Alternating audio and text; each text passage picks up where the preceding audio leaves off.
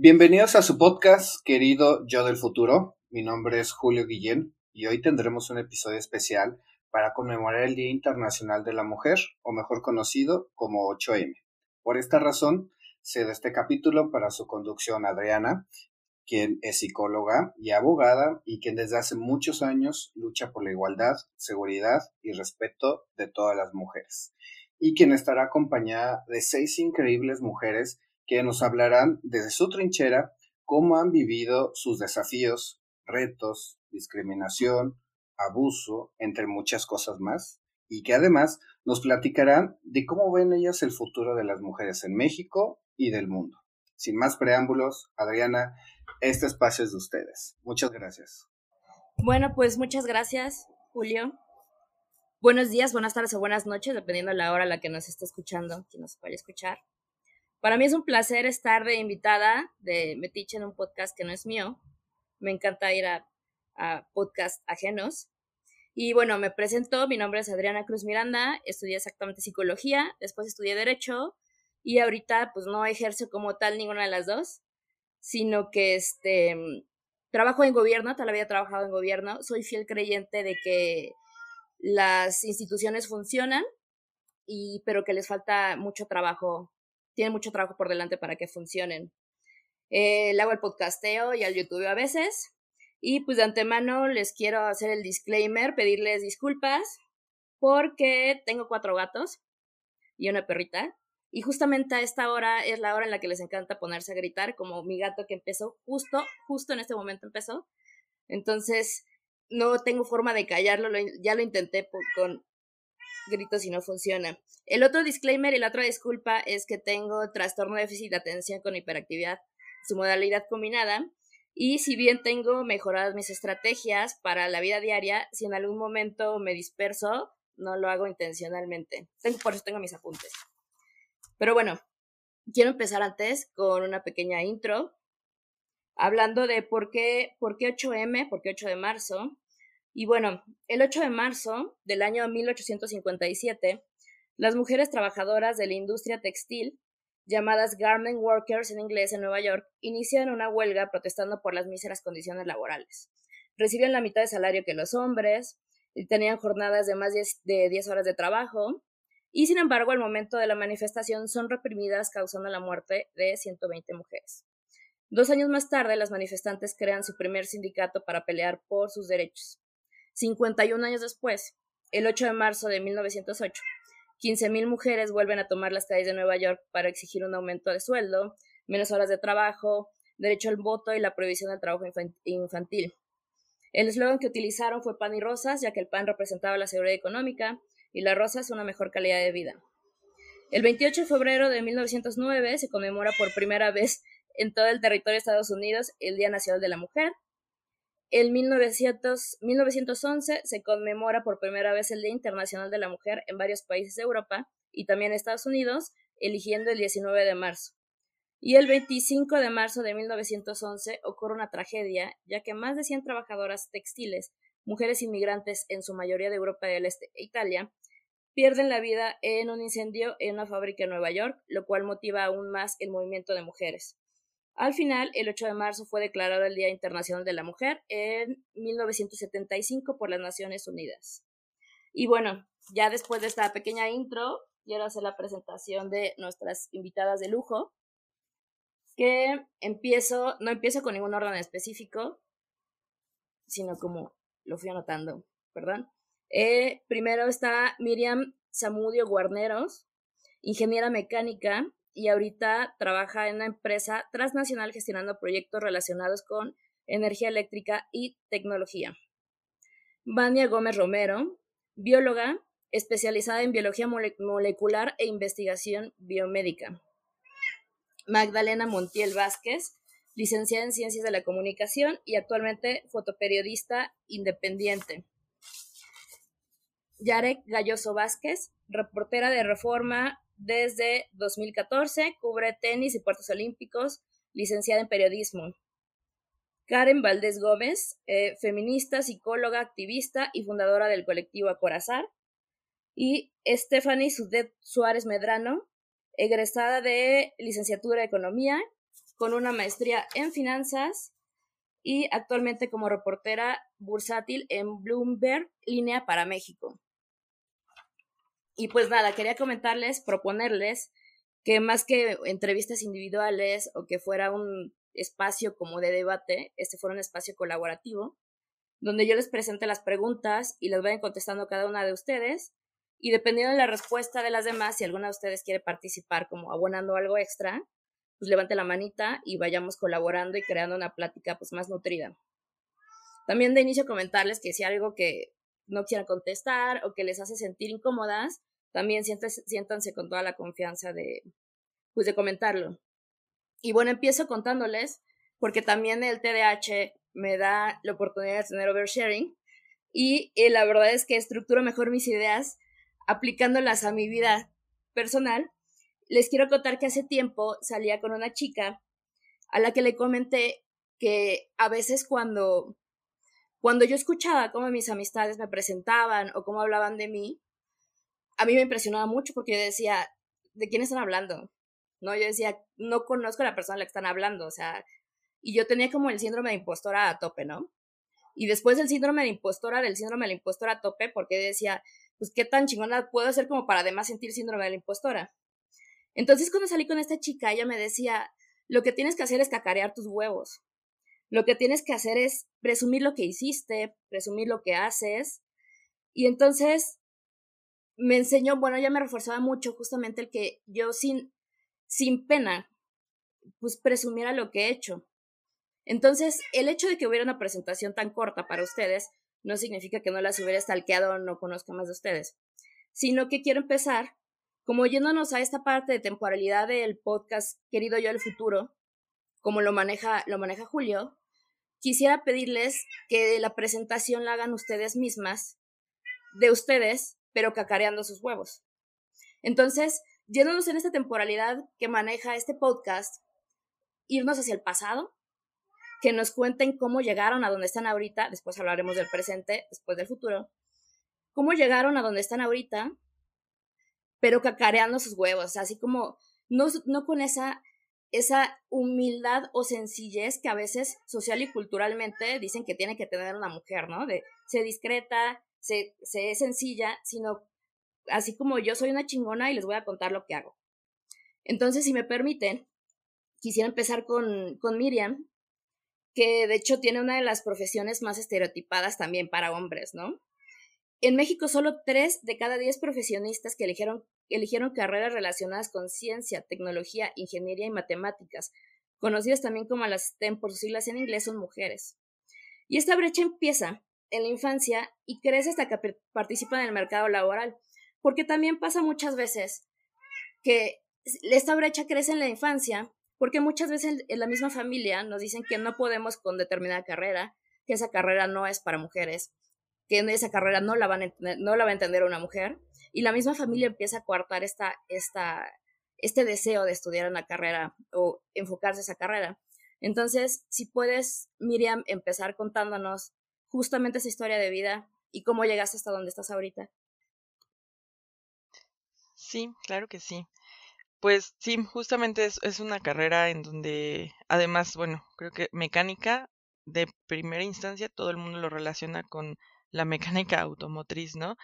Y en realidad no es solo eso, o sea, ingeniería mecánica es súper amplia em, y yo realmente ni siquiera me gusta como ese tema de los coches. Eh, no, no, no, nunca elegí esta carrera por eso. Mucha gente sí lo hace, pero yo es que yo quería ser justo física, o sea, yo quería ser científica y porque porque me gustaba, o sea, porque se me daba, además e, era como algo muy sencillo para mí. Y cuando empecé a buscar como todas las carreras que había, yo decía, ah, pues que quiero ser física, pero justo, ¿no? Llegan esos comentarios de, de, ay, no, es que la ciencia en México como que no es una carrera que te vaya a dejar, que no sé qué. Y bueno, me, me puse como a investigar un poco más y descubrí que estaba ingeniería mecánica, que era lo más afín a la física. Entonces, fue, o sea, realmente fue algo como muy sencillo para mí, no lo hice con miedo, sino dije, ah, pues, pues me gusta, lo voy a intentar. No sabía en, realmente en lo que me estaba metiendo.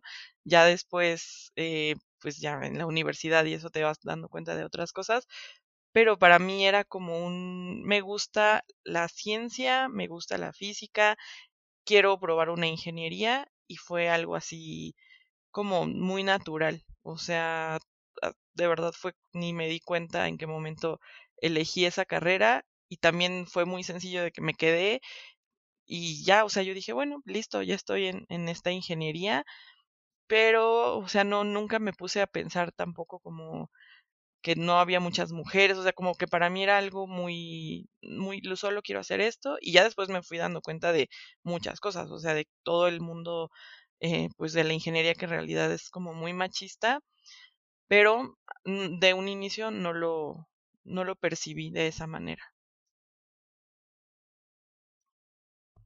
Oye, justo ahorita que lo mencionas, eh, la parte de no tiene mucho, muchos años que hubieron muchas denuncias porque decían que, en, por ejemplo, en las facultades de ingeniería, que la población es mayoritariamente de hombres, existía mucho acoso, o existían muchas, muchas actitudes violentas por parte de los, de los hombres. ¿Te topaste tú con ese tipo de situaciones? Sí, por supuesto, sí. O sea, mi primer día de en la facultad de ingeniería fue, o sea, no se pasó una, un, nosotros, la facultad de ingeniería, primero tienes que pasar por el anexo y el anexo está junto a la facultad de contaduría y junto a, bueno, muy cerquita de ciencias, ¿no? Entonces, esas carreras, el porcentaje de mujeres es mucho mayor, ¿no? El que, que se inscriben. Entonces era como el paso de las mujeres que, que iban, no sé, hacia las islas y era como una súper mala costumbre que tenían, pues de acoso, que cuando pasaba una, una mujer vestida como fuera, salían todos y le empezaban a chiflar. O sea, eso me acuerdo perfecto, fue que fue como la primera experiencia que tuve entrando así en mi primer día en la facultad. Pasó un grupo de, chicas y les empezaron a chiflar, a gritar, o sea, a decirle una serie de cosas súper incómodas. Y, todo el mundo hizo eso, o sea, yo me quedé así como de, ¿qué es esto? ¿Qué está pasando? Sabía que me incomodaba, dije, esto no está chido, o sea, ¿qué está pasando? Pero no sabía cómo, cómo nombrarlo, ¿no? Ahora sé que lo, lo, o sea, eso es acoso, que es violencia, que no está bien, pero en el momento para mí solo fue como un, ¿qué es esto? O sea, es muy extraño ver incluso a los maestros parar la clase y salir para chiflarle y gritarle a, las mujeres que estaban pasando. Entonces, o sea, hay como muchas historias y sí, o sea, afortunadamente han ido cambiando como el ambiente gracias a los colectivos que se han formado en la universidad y por supuesto dentro de la facultad de mujeres. Entonces, pues sí, o sea, sí, sí era, lo viví desde el minuto uno, fue así como mi primera experiencia y dije, uy, ¿qué, qué es esto, no? Em, y bueno, hay como mil historias más, pero la que más recuerdo ahorita es, es esa, de los chiflidos. Sí, porque justamente está esa parte, ¿no? Como dices que existe un reforzamiento por parte de otros hombres que esperarías que no reforzaran las actitudes porque son los profesores, ¿no? Entonces, pues tendrían que ser quien tendría que, pues, enseñar a que no ocurran ese tipo de cosas, pero ellos mismos refuerzan estas situaciones. Este, quería eh, seguir contigo, eh, Vania. Actualmente las mujeres forman parte del 28.8% del total de investigadores en el mundo. Y de acuerdo, con el, de acuerdo con el Instituto de Estadísticas de la UNESCO, solo uno de cada cinco países han logrado la equidad de género en la investigación. México no es uno de ellos. Y en Latinoamérica y el Caribe, el 47% de, eh, de mujeres corresponde justamente a investigadoras. ¿Cómo llegaste tú a donde estás?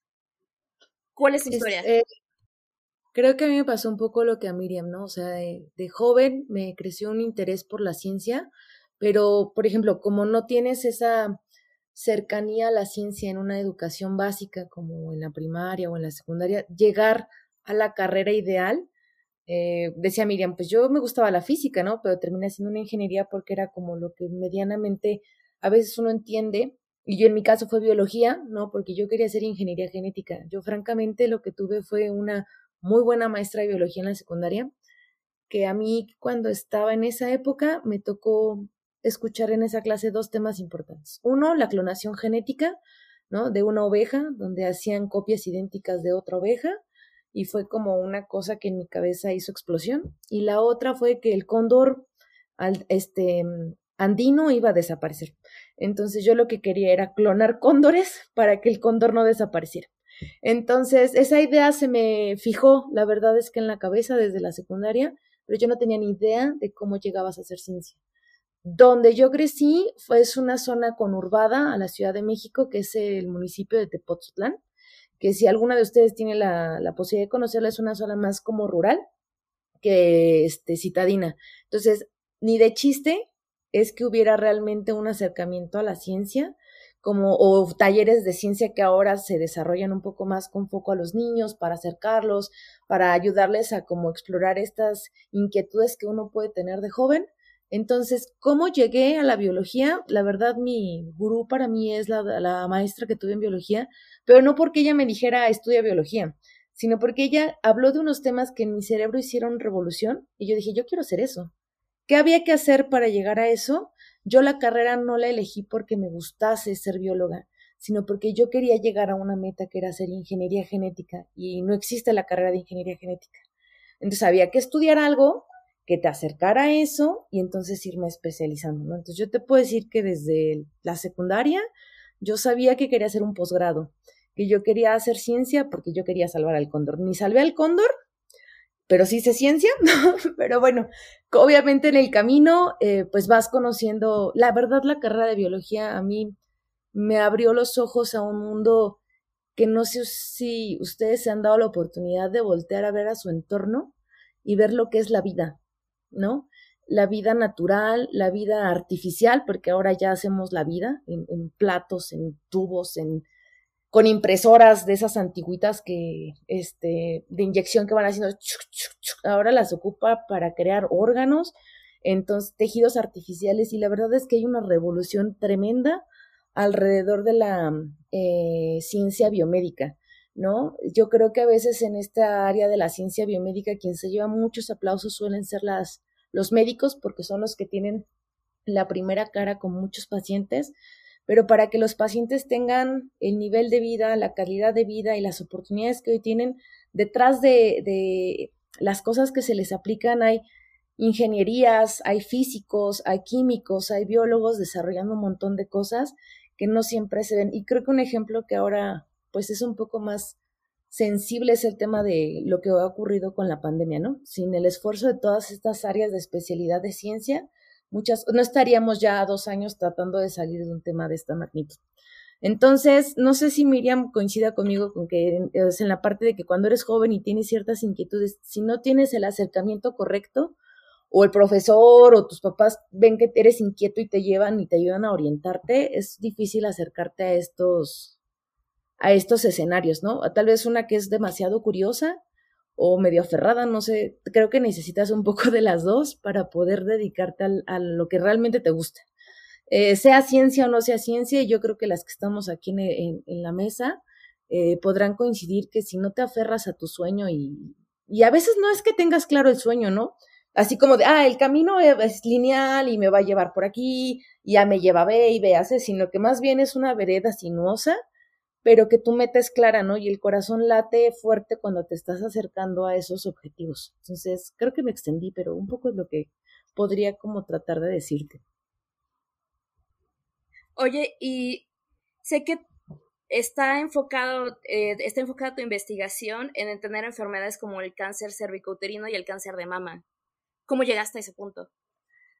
Cuando estaba terminando la carrera, en mi carrera es de cuatro años y el cuarto año implicaba hacer como talleres de especialización.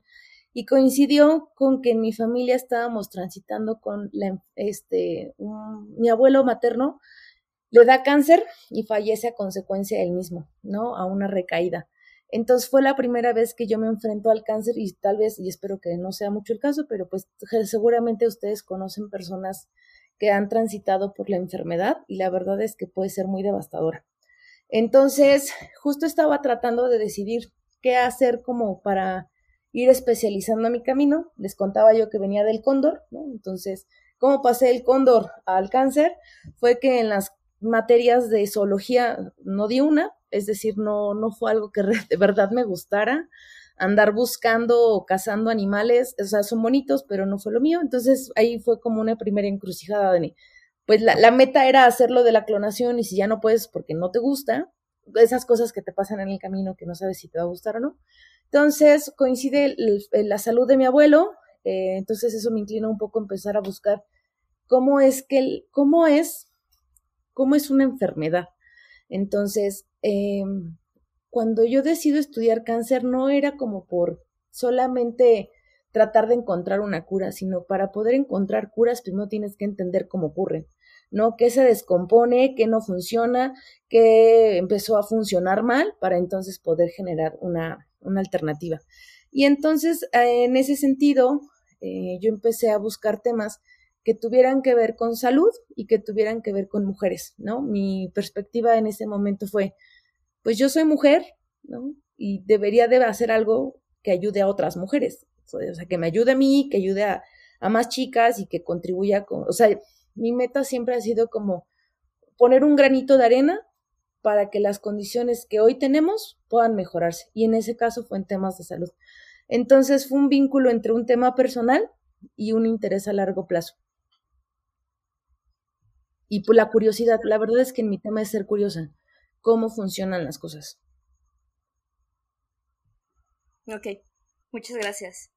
Me gustaría ahorita que, que estoy platicando con ustedes, tener un momento en donde diga que que no hay estereotipos en sus carreras en donde esa carrera que estudiaron no es esencialmente estereotipada, que era para hombres o que es para hombres, pero pues la realidad es que apenas hasta los años entre 1871 y 1890 empiezan a egresar las primeras estudiantes de bachillerato y educación superior. Y en realidad lo que se les ofreciera en eh, que se dedicaran a la enseñanza y a la enfermería, porque eran alternativas ocupacionales que eran consideradas como complementarias a la vida en matrimonio, no por otra cosa. Entonces, en ese sentido, las artes, en este caso, por ejemplo, la fotografía, no es ajeno a un grupo, este, a un club de Toby. Entonces, en este caso, Magdalena, para ti, ¿cómo ha sido y cómo llegaste a donde estás ahorita? Eh, justo como lo acabas de mencionar, ¿no? No ha sido el caso de un club de Toby. Creo que, bueno, ya, ya me iba a extender muchísimo, bueno, pero inicié en esto a partir de que yo conozco una revista que se llama Cuarto Oscuro, que es una revista de fotógrafos, de fotoperiodistas mexicanos. La conozco cuando iba en la secundaria, ¿no? Y durante mi secundaria la verdad es que yo siempre me consideré muy, muy creativa, ¿no? Estaba como muy despierta, interesada en ciertas cosas de las artes, pero por algunas situaciones de familia, justo en esta parte donde yo soy la única mujer eh, de mi familia, solo tengo un hermano y tengo solo primos.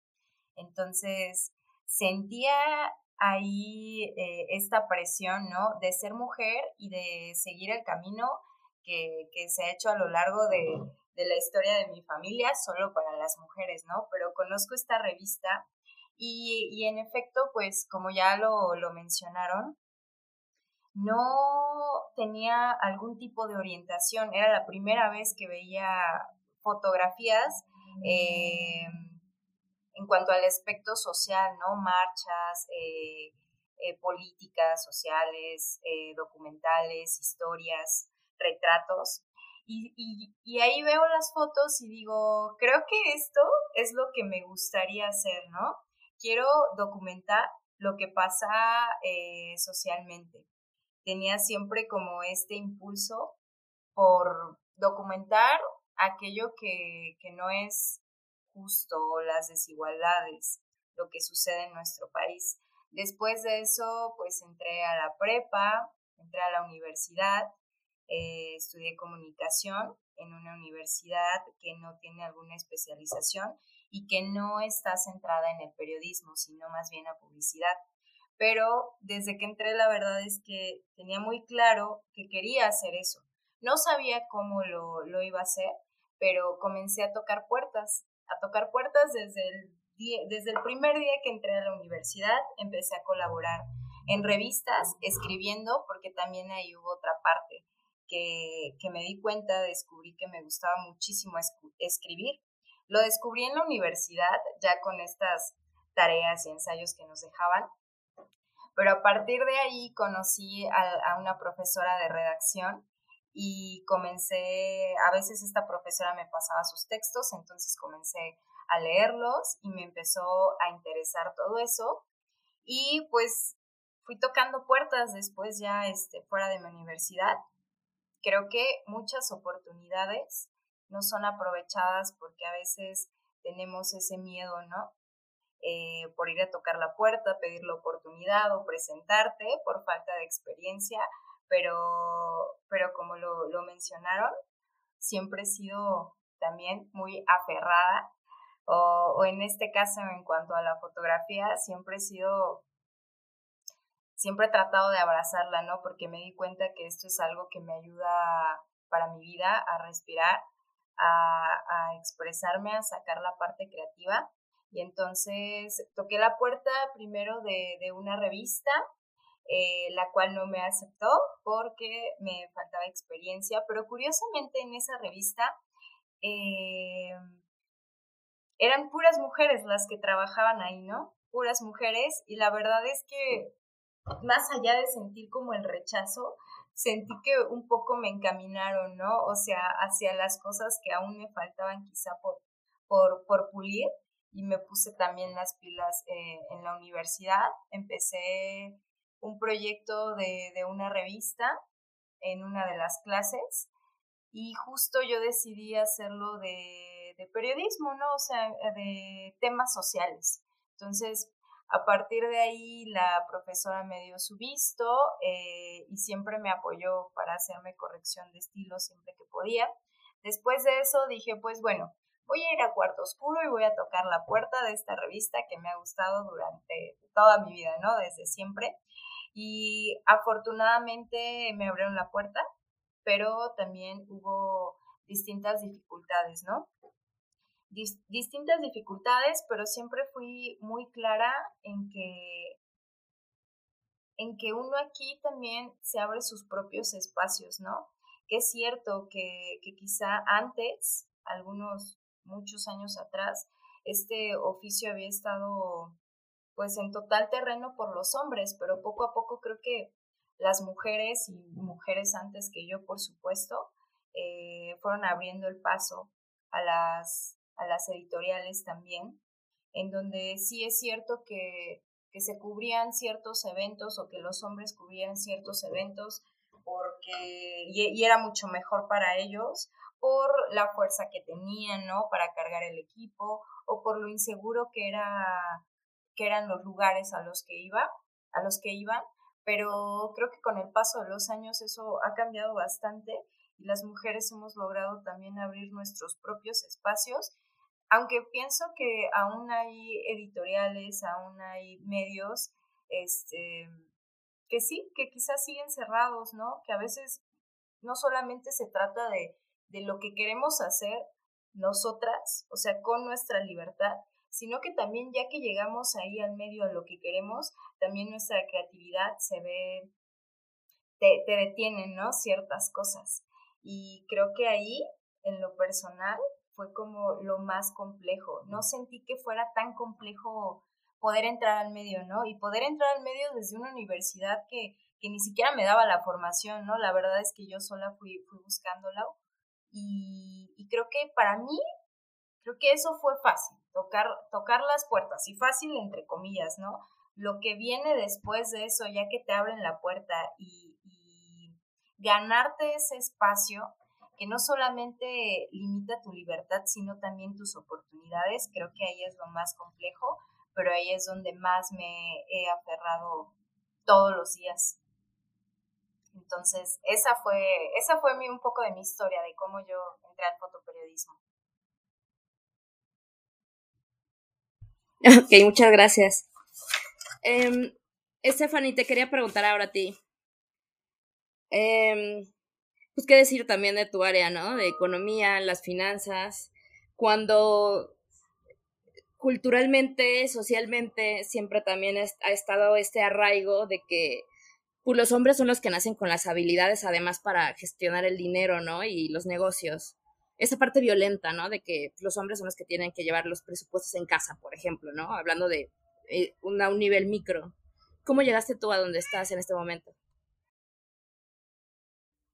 Pues eh, desde pequeña creo, eh, nunca obviamente me había imaginado que iba a estudiar economía, yo quería estudiar medicina y quería ser médico cirujano, pero justo como decías, o sea, eh, em, la familia te estanca y en este caso parte de la familia sí me decía, ¿y para qué vas a estudiar eso? Tú, ¿por qué lo vas a estudiar? ¿No? Básicamente en mi casa me educaron para cuidar a un hombre este, y la abuela era la que te enseñaba a hacerle de comer a tus hermanos y servirles, etcétera, ¿no?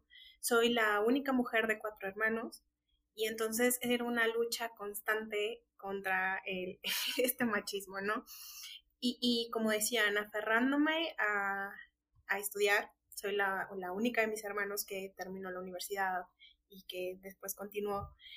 Y, yo decía, voy a hacer más, o sea, yo quiero hacer más, ¿no? Y, en algún momento de la vida pasé frente a la Bolsa Mexicana de Valores y dije, yo voy a estar ahí.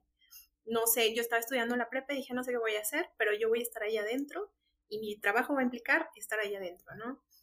Y ya empecé a estudiar economía, eh, con el paso del tiempo, eh, eh, en la misma universidad conocí compañeros que me llevaron a trabajar a El Economista, que fue el primer medio en donde yo este, eh, empecé a trabajar y ahí entré como analista.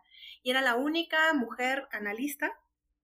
Eh, habíamos dos mujeres en el equipo y una de ellas pues casi este, no, no, estaba en la oficina.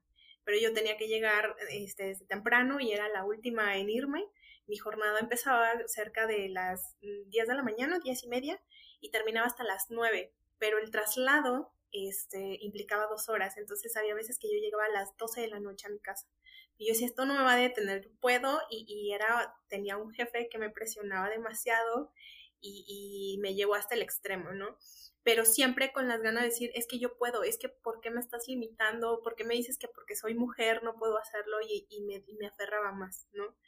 Eh, llegar hasta acá a un medio o a, una sección donde se considera que es totalmente de hombres, ¿por qué los inversionistas? ¿Por qué este, eh, los, los grandes fondos de administración, este, todos dirigidos por hombres, ¿no? Y te enfrentas a ellos y es como, al principio pues sí me sentía súper pequeñita y me hablaban de temas y de cosas que yo pues sí conocía, pero eh, me daba tanto miedo hablar y decir, espérate, lo que tú estás diciendo está mal, ¿no?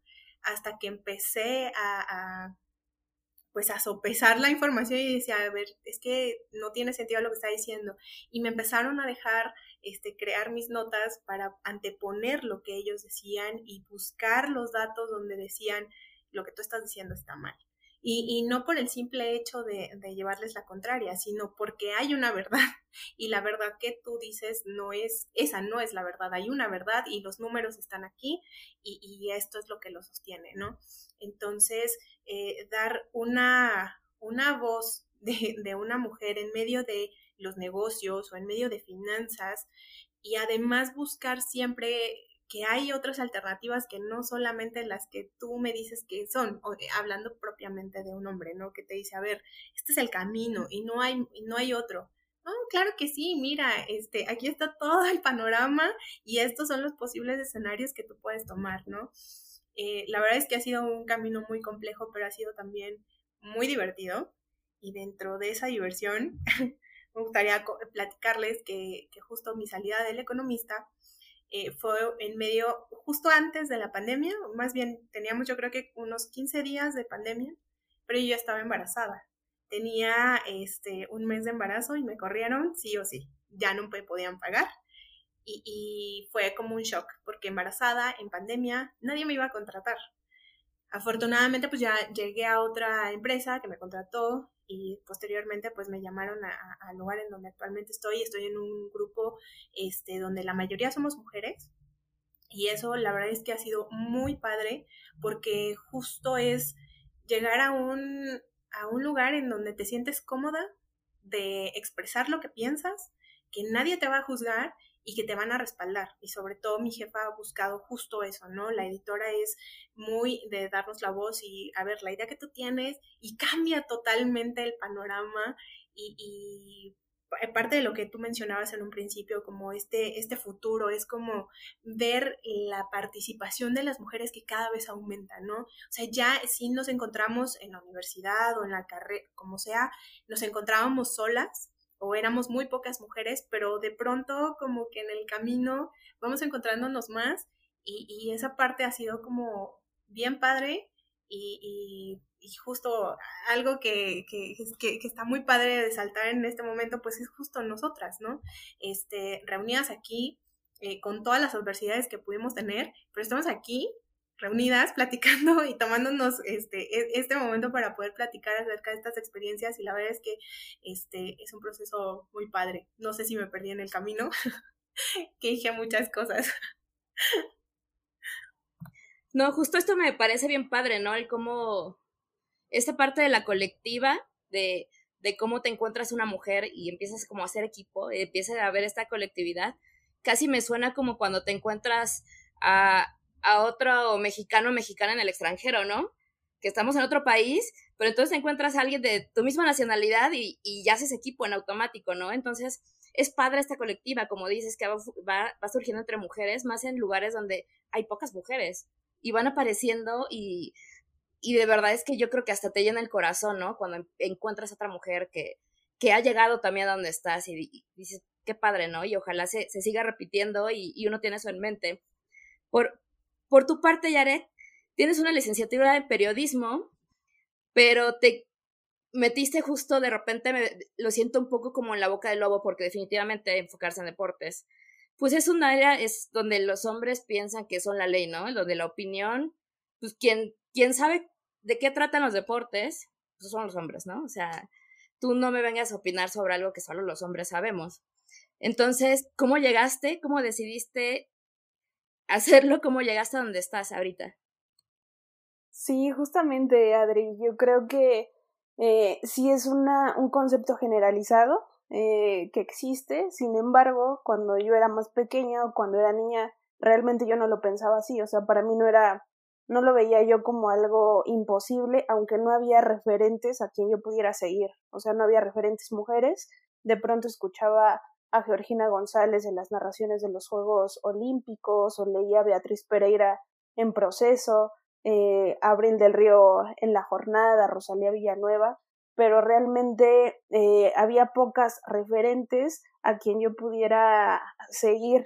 Entonces, eh, yo me inspiré mucho eh, en Juan Villoro, que es uno de los cronistas que también escribe sobre deportes y lo leía yo en la revista Proceso durante los mundiales, en el Mundial de Alemania 2006, y recuerdo eh, que leerlo a él, leer a Beatriz, escuchar de pronto a Georgina, eh, fue lo que me fue inspirando y me fue formando y creo que sí se considera que, mm, bueno, yo tenía de pronto un concepto distinto de lo que podía ser una mujer en el periodismo deportivo y creo que es lo que la mayoría de las mujeres teníamos antes, ¿no? Solamente era esta mujer que cumplía con ciertos estereotipos y que podía estar al frente de una televisión, quizá dando algunos datos eh, curiosos, ahora a lo mejor leyendo el Twitter, eh, y creo que ese era el concepto que se tenía, pero creo que las mujeres, eh, que no solamente el periodismo eh, es a través de la televisión, ¿no? Habemos mujeres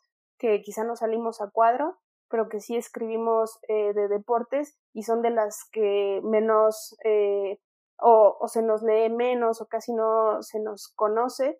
Pero eh, a mí siempre me gustaron los deportes, siempre me gustó el fútbol en especial. Yo quise ser futbolista profesional, pero eh, no había una liga de fútbol femenil cuando yo era más pequeña, entonces llegué a jugar en equipos, eh, llegué a jugar en algún equipo de hombres eh, y eh, a falta de una liga femenil, creo que lo que más me podía acercar a los deportes era el periodismo. Eh, cuando yo tenía 12 años jugué en mi primer equipo de fútbol, pero hasta el 2017 se creó una liga femenil cuando yo ya, eh, pues era imposible que yo pudiera dedicarme al fútbol. Sin embargo, creo que encontré otra manera de llegar a los deportes. Ahora cubro tenis un deporte que no sé jugar, un deporte que a la que la mayoría de las personas no tenemos acceso porque es un deporte elitista. Donde yo crecí, donde yo nací, no existía siquiera una cancha de tenis o no había profesores de tenis, había una cancha desierta y en algún deportivo y creo que era lo más eh, cercano que yo podía conocer del tenis. Tampoco crecí con una televisión de paga en donde te estuvieran transmitiendo los partidos de televisión. Entonces también eh, crecí un poco alejada de un deporte que ahora cubro. Eh, y para mí es interesante, ¿no? Porque digo, bueno, me acerqué a los deportes de otra manera. Y creo que eso me ha llevado a pensar eh, cómo tantas niñas eh, no pueden tener acceso eh, a jugar, ¿no? No pueden tener acceso a estos espacios de recreación, de diversión. Sin embargo, yo encontré en las letras ese camino para poder eh, llegar y para mí es eh, un privilegio poder contar el deporte desde otra arista, desde otro lugar. Siempre crecí con un sentido de justicia y creo que se combinó con esta parte del deporte. Entonces lo que me gusta escribir siempre es eh, intentando tener un periodismo un poco más justo, más equitativo eh, para contar las historias de las mujeres deportistas. Tenemos eh, 19 medallistas olímpicas mexicanas y creo que pues la historia de ellas eh, no podría, la historia de las mujeres no podría contarse sin ellas, ¿no? Y, y a mí lo que me gusta es que el deporte no está ajeno eh, a lo que sucede en la sociedad, ¿no? No está ajeno a la biología, no está ajeno a la fotografía, ni a la ingeniería, ni a las finanzas. Eh, creo que el deporte se puede jugar, eh, se puede contar desde muchos eh, lugares y es a mí algo que me gusta, que no solamente es a través de las estadísticas o en estos espacios en los que crecí viendo hombres discutiendo, eh, casi peleándose en la televisión por querer tener la razón, este, pues si fue un fuera de lugar o no fue un fuera de lugar, cre crecí viendo esa televisión y eso era lo que no me gustaba. Entonces, a mí lo que me gustaba eh, era poder contar el deporte desde otro lugar, ¿no? Desde la injusticia, desde la discriminación que viven, eh, por ejemplo, Serena Williams, desde la desigualdad salarial eh, que viven la, las futbolistas. Creo que hay otros, eh, otras áreas y otros matices de contar el deporte y es a mí eh, lo que me gusta hacer. Eh, comencé en el Universal haciendo prácticas hace 10 años y este, bueno, ahora que lo digo no puedo creer que haya pasado tanto tiempo. Eh, y justamente cuando comencé ahí, mi, el primer trabajo que me dejaron fue, bueno, entrevista a alguien que tú quieras y sin duda elegí a Soraya Jiménez, que fue que yo la vi ganar desde cuando tenía yo nueve años de levantar esa medalla de oro en los Juegos Olímpicos de Sydney 2000 y no podía creer que 12 años después yo pudiera entrevistarla. Entonces, recuerdo que cuando la entrevisto, pues ya era otra Soraya, ¿no? También ya Soraya ya, eh, ya no tenía un pulmón, eh, ya este, ya rengueaba, eh, su vida era difícil porque también no había a los deportistas olímpicos y a las deportistas se les no han tenido seguridad social, ¿no? Entonces se les olvida, después de pasar el éxito, se les olvida, eh, y Soraya fue uno de esos ejemplos. Y eh, yo termino esas prácticas en el Universal.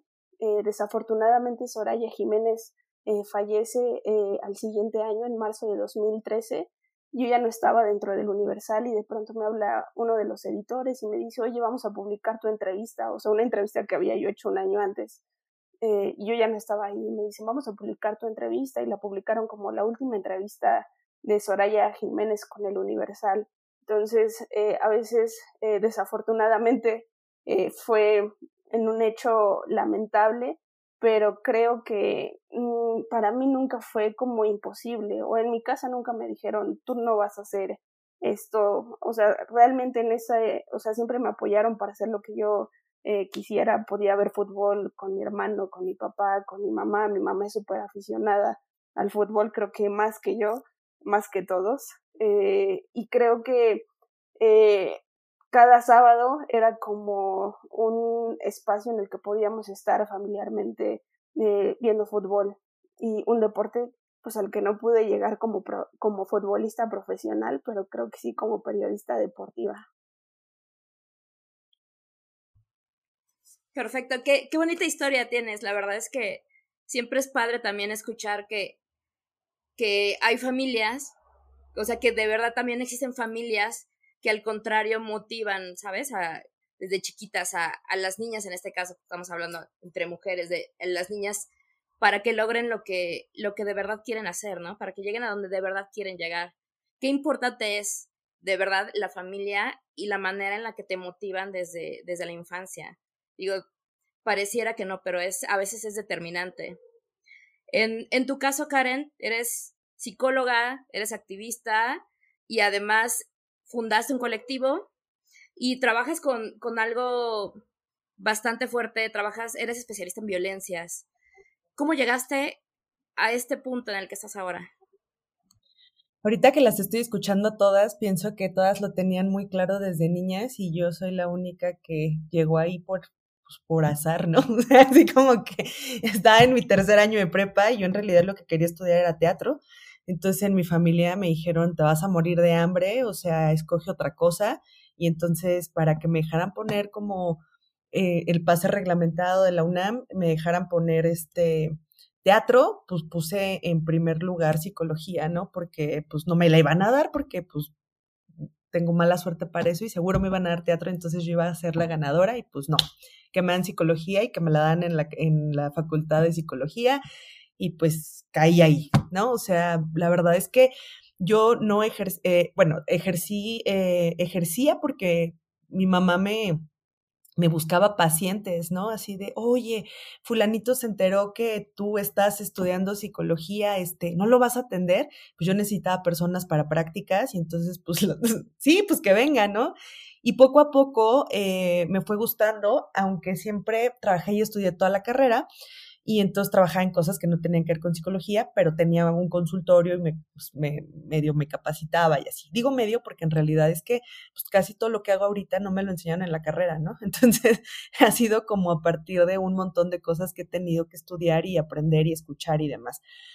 Y es como hasta que un día me tomo un año sabático, este, dejo mi trabajo que tenía que además en una estación de radio, era en el área de publicidad, o sea, nada que ver con esto y este y me habla una profesora con la que estuve eh, haciendo unas prácticas y me dice oye están buscando psicólogas en la dirección de igualdad y diversidad social del, de la de la, eh, ajá, de la Ciudad de México y pues ve a ver qué onda, ¿no? Y yo pues la verdad me quería tomar un año sabático, o sea, no hacer nada, tenía ahorros y cosas pero mi mamá me dijo así como, no, deberías de ir a ver, porque qué tal, que por fin puedes hacer psicología, ¿no? Que te pagada, ¿no? Bien pagada y así. Entonces, pues fui a ver y me dijeron, pues ya, empiezas hoy. ¿Y qué voy a hacer? No, pues vas a, vas a estar en la, en la dirección de violencia familiar. Entonces, pues ahí empecé a empaparme, yo me volví feminista ahí escuchando a las, a las grandes feministas en los consejos de atención a la violencia familiar, empecé a, entender cómo nombraba todas las cosas que me molestaban, ¿no? Desde lo que pasaba en mi casa hasta lo que vivía en la calle, lo que había pasado con exnovios, con este, eh, pues en muchos sentidos, ahí me vuelvo feminista, me hago activista, eh, así yo digo que la primera vez que me paré en una marcha, ahí me dio el rayo morado y me volví activista, ¿no? Y este, y grité consignas y, y, y la primera vez que, que escuché que mataron a una mujer solo por el hecho de ser mujer, eh, creció mi indignación hasta el punto de llevarlo a, a, creer que las mujeres tenemos que tener salud mental, ¿no? Eh, una salud mental cruzada por la perspectiva de género, una salud mental desde un enfoque de derechos humanos y una salud mental feminista. Entonces, pues es un poco la historia. Ok, perfecto. Bueno, siguiendo la línea de lo que estamos platicando justamente y de las carreras, de cómo eh, ha sido el enfoque hacia los hombres y apenas no tiene tanto tiempo, se han empezado a abrir paso las mujeres poco a poco, pues no podemos evitar mencionar que en el país, de acuerdo al Instituto Mexicano de la Competitividad, 45 de cada 100, 100 mujeres de 15 años o más son económicamente activas, mientras que 78 de cada 100 mujeres, de cada 100 hombres, perdón, son eh, económicamente activos. y que sigue existiendo una brecha salarial de género donde por cada 100 pesos que recibe un hombre, en promedio por trabajo al mes, una mujer recibe 87 pesos. Por ejemplo, el 23.1% de las alcaldías o municipios en México son liderados por una mujer, esto de acuerdo a datos del INEGI. Entonces, enfocándonos ahora con esa temporalidad que estábamos platicando, enfocándonos ahora en el, en el presente, aunque ya muchas de ustedes, algunas de ustedes me han mandado datos de, de lo que viven actualmente, ¿cómo, cómo dirían que es, que es ser mujer actualmente en sus trabajos? ¿Qué es el día a día? ¿Cómo viven el día a día actualmente en su profesión?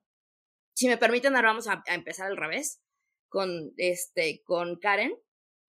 Tú, por ejemplo, con tu colectivo, tu trabajo diario como terapeuta este, de mujeres, además tiene, tiene, tiene un punto de, de crudeza, ¿no? Tiene un punto, la verdad, difícil a nivel emocional en tu trabajo con, con mujeres, ¿no? En esta parte de contención, estas historias con las que convives día a día y que debe ser particularmente complicado, pero también cómo te has desarrollado profesionalmente día a día en, en tu profesión.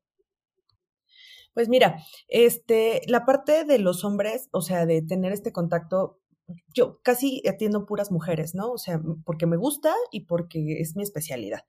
Pero cuando estuve trabajando en asociaciones civiles especializadas en atención a la violencia familiar, lo que nos tocaba toparnos era, este, por ejemplo, eh, pues trabajabas con las mujeres que estaban viviendo violencia familiar y sus maridos nos esperaban afuera de, la asociación para reclamarnos, ¿no? Porque estábamos alborotando a su mujer y porque por nuestra culpa ella ya quería dejarlo y que qué es eso de que nos iban a demandar y, o sea, es, a esas cosas nos enfrentamos. Me acuerdo mucho cuando estoy trabajando con mujeres indígenas en Michoacán, fuimos a dar una, plática justo del 8M a, a mujeres indígenas y pues trabajábamos para el, la CDI en ese tiempo, ahora creo que tiene otro nombre, que es como la Comisión de Pueblos Indígenas.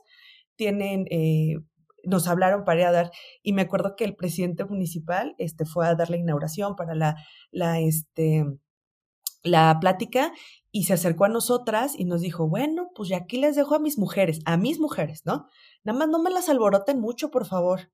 Entonces, es como lo que yo me he enfrentado es justo el hecho de que los hombres se crean eh, que crean que las mujeres son su propiedad, no importa si es en colectivo o es en lo individual, ¿no?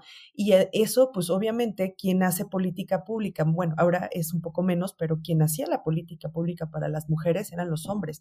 Entonces, creo que a mí me toca trabajar con esta parte invisible de los hombres eh, que, que ponen en riesgo mi trabajo, ¿no? O sea, que es como esta educación, esto macro, que hace que, que, haya un condicionamiento de lo que pasa con las mujeres y, y, pues toca como reestructurar la fractura emocional y psíquica que les generan las masas a nivel macro y las, parejas a nivel micro, ¿no? Entonces, esa es mi experiencia con, con, las mujeres, con mi trabajo. O sea, no es que haya un hombre que, que me diga, no puedes avanzar, no, no lo hagas así, ¿no? Sino es como el hecho de lo que pasa con ellas dentro de ese plano. Eso es mi experiencia con el entorpecimiento de mi trabajo por los hombres, ¿no? Ok, Yarek, ahorita que, que estabas platicando que eh, te gusta el tenis, que es lo que te gusta, me estaba acordando que en, en enero, febrero, no me acuerdo muy bien, eh, Rafael Nadal gana su Grand Slam número 21. Entonces muchas publicaciones empezaron a decir, muchas revistas empezaron a decir que es el, era el tenista más exitoso de todos los tiempos. Y algunas otras que de verdad, este, lo más probable es que hubiera mujeres en esas otras revistas. Lo que mencionaron es que era el tenista más, en su rama, en la rama masculina, era el de hombres, era el tenista más exitoso de todos los tiempos en hombres. Pero que había tenistas como por ejemplo Margaret Court, que había ganado 24 Grand Slams, eh, Serena Williams con sus 23 y Steffi Graf con sus 22. Entonces, en realidad, pues él era el cuarto, ¿no? El cuarto más exitoso, exitoso de todos los tiempos pues, de tenistas. Me llamó mucho la atención cuando vi eso y que las publicaciones justamente que mencionaban esta división de, pues sí, pues él es el, el hombre más exitoso, tenista, pero hay tres mujeres, pero en hombres y mujeres hay tres mujeres más, más exitosas.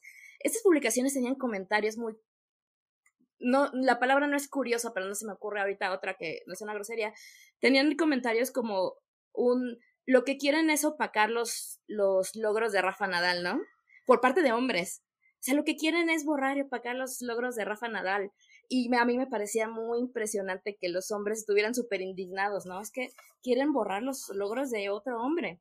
Y por, por ejemplo, ahora que estaba justamente investigando, leyendo de conductoras, este, de eh, deportivas, de cronistas deportivas, de periodistas deportivas, al, al googlear, encontré, por ejemplo, notas y buscas, y te, te, voy a, te voy a comentar unas justamente que leí, que decía el, el título, el nombre de la nota es 10 conductoras, las 10 conductoras deportivas más hermosas de México.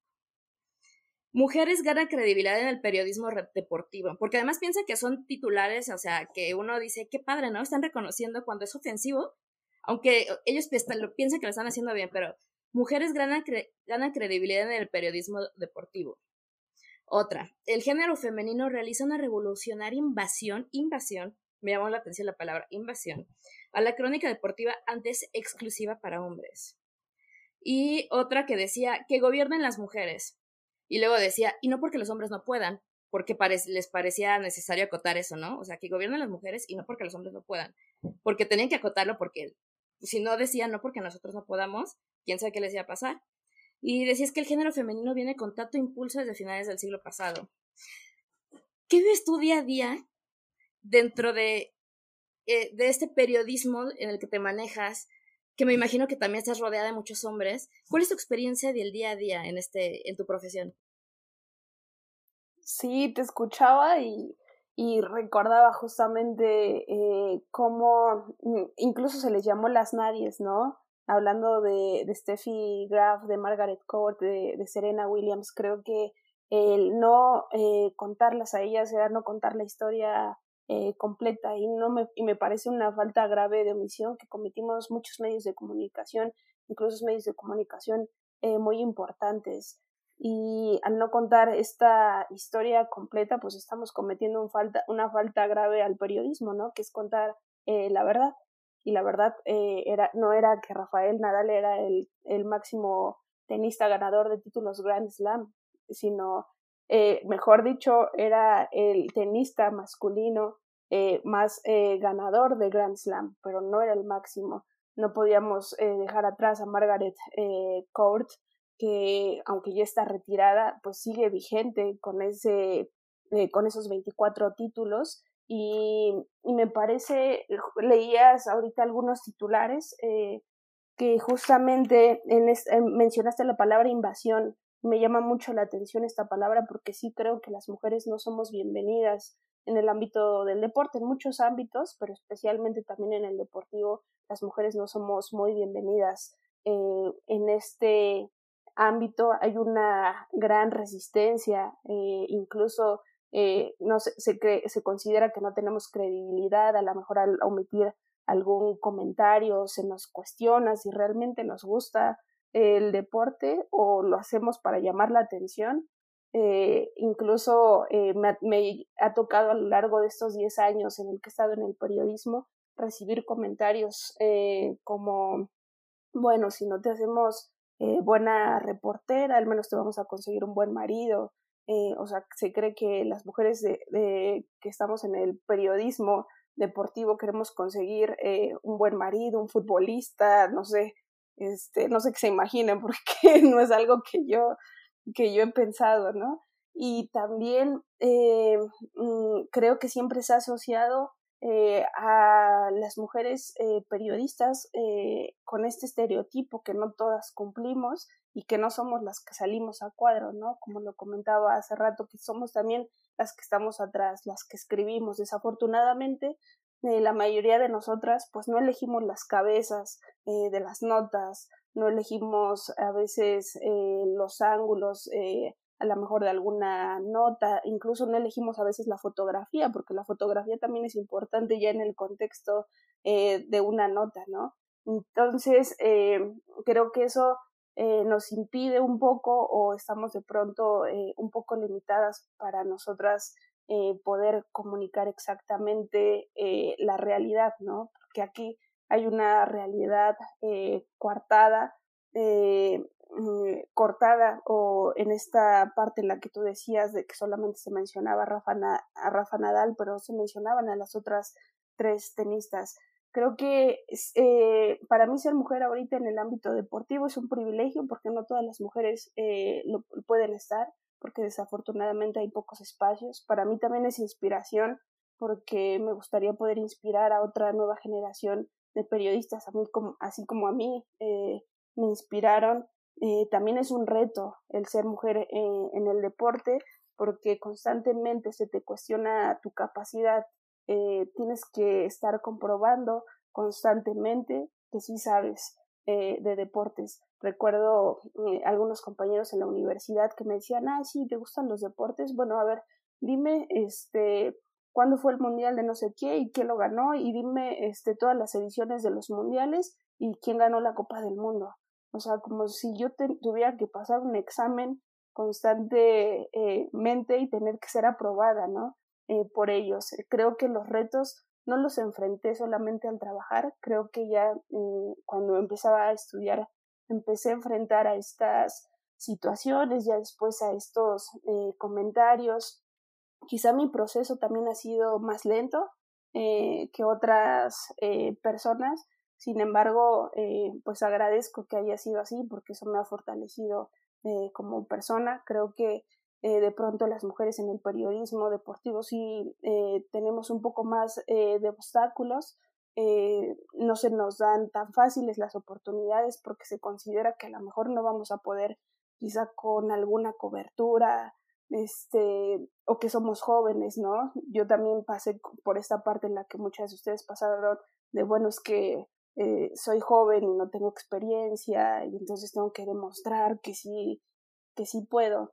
Eh, con el tiempo, eh, yo creo que al principio era más difícil. La verdad es que creo que ahora no quiere decir que no pasen ciertas situaciones, sino que tengo más resiliencia al momento de poder resolver situaciones, al estar dentro de una cobertura, se me asignan incluso más responsabilidades eh, que antes, realmente se me dan oportunidades en las que he tenido que demostrar que sí puedo, he tenido oportunidad de ir a eventos internacionales, a cubrir los Juegos Panamericanos de Lima 2019, estar 15 días todos los días en distintas sedes. No creo que sea imposible eh, hacerlo. Sí es difícil, si el camino tiene ciertas piedras, eh, sí creo que el proceso eh, de muchas de mis compañeras o colegas tendría que ser menos lento.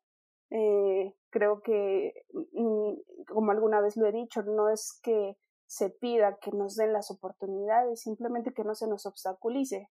Y creo que eso nos podría ayudar a nosotras a poder simplemente realizar nuestro trabajo, ¿no? no, no pido una oportunidad, sino simplemente que, que no se nos obstaculice nuestro día a día y pues es un poco de lo que podría eh, comentar que sucede a grandes rasgos. Ok, a ver, eh, Stephanie, en la Bolsa Mexicana de Valores, de las empresas que están ahorita solo cuatro de esas compañías son dirigidas por mujeres. En porcentaje estamos hablando de apenas un 2.7%. Y en el 2020 México fue por segundo año consecutivo el país con menos porcentaje de asientos ocupados por mujeres en los consejos de administración de las empresas que cotizan en la Bolsa Mexicana de Valores y la Bolsa Institucional de Valores. Ya habíamos comentado hace ratito que social y culturalmente se habla mucho de que está muy arraigado ese tema de que los que conocen de los negocios tienen como estabilidad son los hombres, aun y cuando ha habido estudios que destacan que, por ejemplo, en la infancia las niñas, las mujeres, son las que tienen más habilidades matemáticas, que se van eliminando después con el paso de los años y que probablemente eso se deba, no que se van eliminando como tal, sino que se van, este, pues se van desacreditando por parte de las familias, quizá, ¿no? Culturalmente por esta misma parte. ¿Cómo es tu día a día en tu profesión? Pues es, e, es un tema al que creo que siempre, o sea, desde la primera vez que, que entré a la bolsa, te das cuenta que son muy pocas las mujeres eh, cuando se hacen los timbrazos. Eh, la primera persona que habla es un hombre y siempre te vas a encontrar hombres al frente y si hay alguna mujer dentro de la empresa, sea eh, del consejo o sea la asistente, lo que sea, todas están hasta atrás. Y es bastante como, pues, te, saca mucho de onda porque, como dices, o sea, eh, culturalmente eh, tenemos muy arraigado que el papel de la mujer siempre es atrás de un hombre, ¿no? Pero conforme avanza el tiempo, ha cambiado que eh, eh, justo esta percepción, porque ahora se le da la voz a las mujeres o se le intenta dar la voz a las mujeres, pero cuando están al frente siempre sale un hombre a decir, oye, tú no sabes, ¿no? Y justo mencionas el caso de la Viva, la bolsa eh, institucional, es dirigida por una mujer que se tuvo que enfrentar a, a un, pues a un sector, al, al club de Toby, para poder, uno, este, pues, ¿cómo se dice?, promoverla para que se aperturara y ahora para que las empresas vengan, ¿no? Y constantemente es atacada, y, pero tú dijiste que ibas a hacer esto, pero es que se dijo, y, constantemente la atacan, ¿no? Pero todo el trabajo que ha venido haciendo, ese es el que, pasa desapercibido, porque está, eh, eh, primero son las críticas y mucho después eh, la, todos los beneficios que ha traído, ¿no? el, trabajo ha sido digo, tiene una percepción, la verdad es que todavía muy triste, porque aún eh, a principios de, del año pasado intenté hacer una investigación justo acerca de, este, con datos duros de, de las mujeres que dirigían fondos, se tiene la, la e, e, existe como esta información de que las mujeres que administran los grandes fondos obtienen mejores ganancias que cuando los hombres son los que los administran, ¿no? Y al buscar estos datos, no existen. o sea, no, no hay ningún dato que, que, que respalde que, que justo esto es real. Sin embargo, cuando hablas con las inversionistas te dicen, es que en el fondo tuvimos tantos retornos, pero no, no están los datos como tal. Y entonces ahí es donde dices, ¿dónde está toda esa información? Hay mujeres que están trabajando detrás de empresas y están generando rendimientos a las empresas, pero no se está reportando. ¿Por qué no se está reportando que esta persona lo generó, no?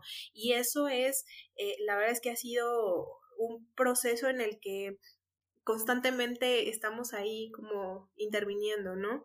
Eh, y, igual en la encuesta financiera eh, que, que, saca el INEGI, de pronto también menciona estas partes donde dice las mujeres son las que ahorran, son las que prevén, este, porque al final de cuentas en casa la mamá pues tiene que guardar para la comida y si hay alguna eventualidad y que si el niño y, cualquier cosa y entonces tiene que guardar dinero, ¿no?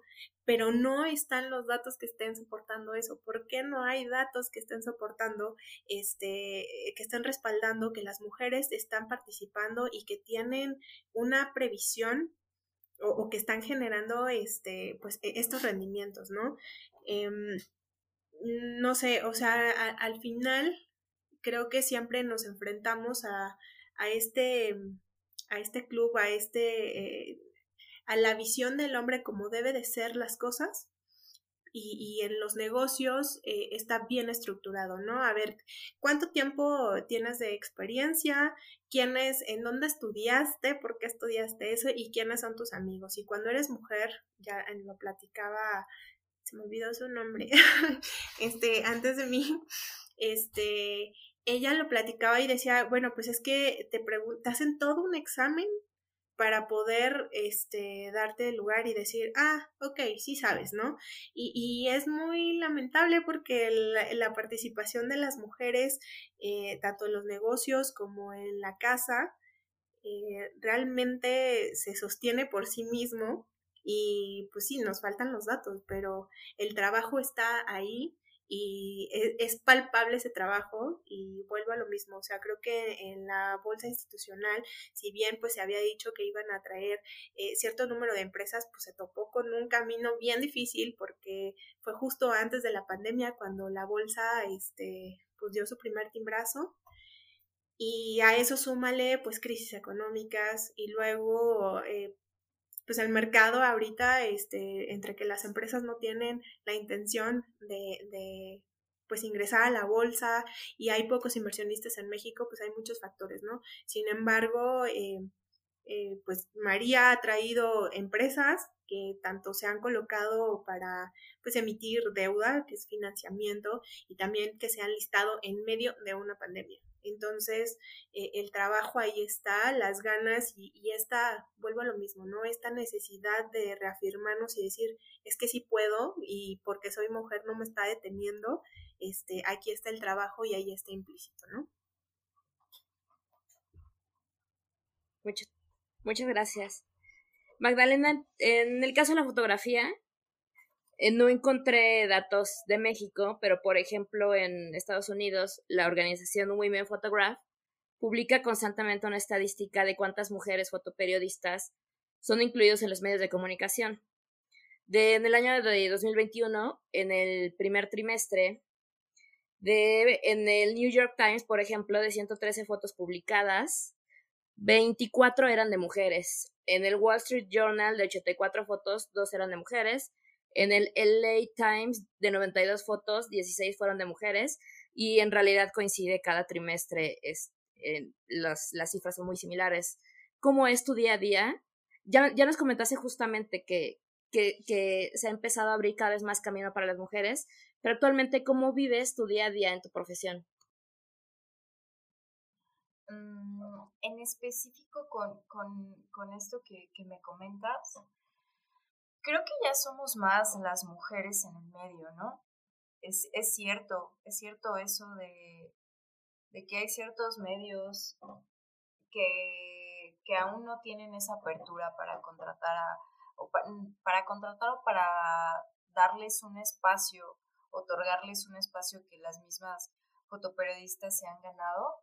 Pero en mi caso, la verdad es que hay algo que un día me dijeron, que en este oficio siempre se hace corte de caja, ¿no?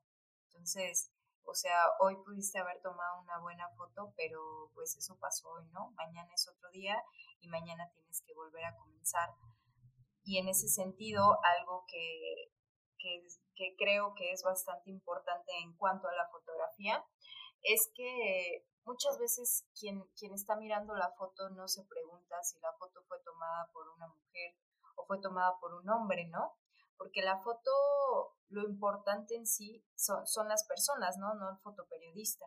Y creo que en ese sentido, en lo personal, siempre me ha aferrado, he trabajado muy duro para que mi trabajo sea reconocido a partir eh, no de ser mujer, sino de, lo que, de lo que estoy cubriendo, de lo que hago, de darle el protagonismo o poner al centro a las personas.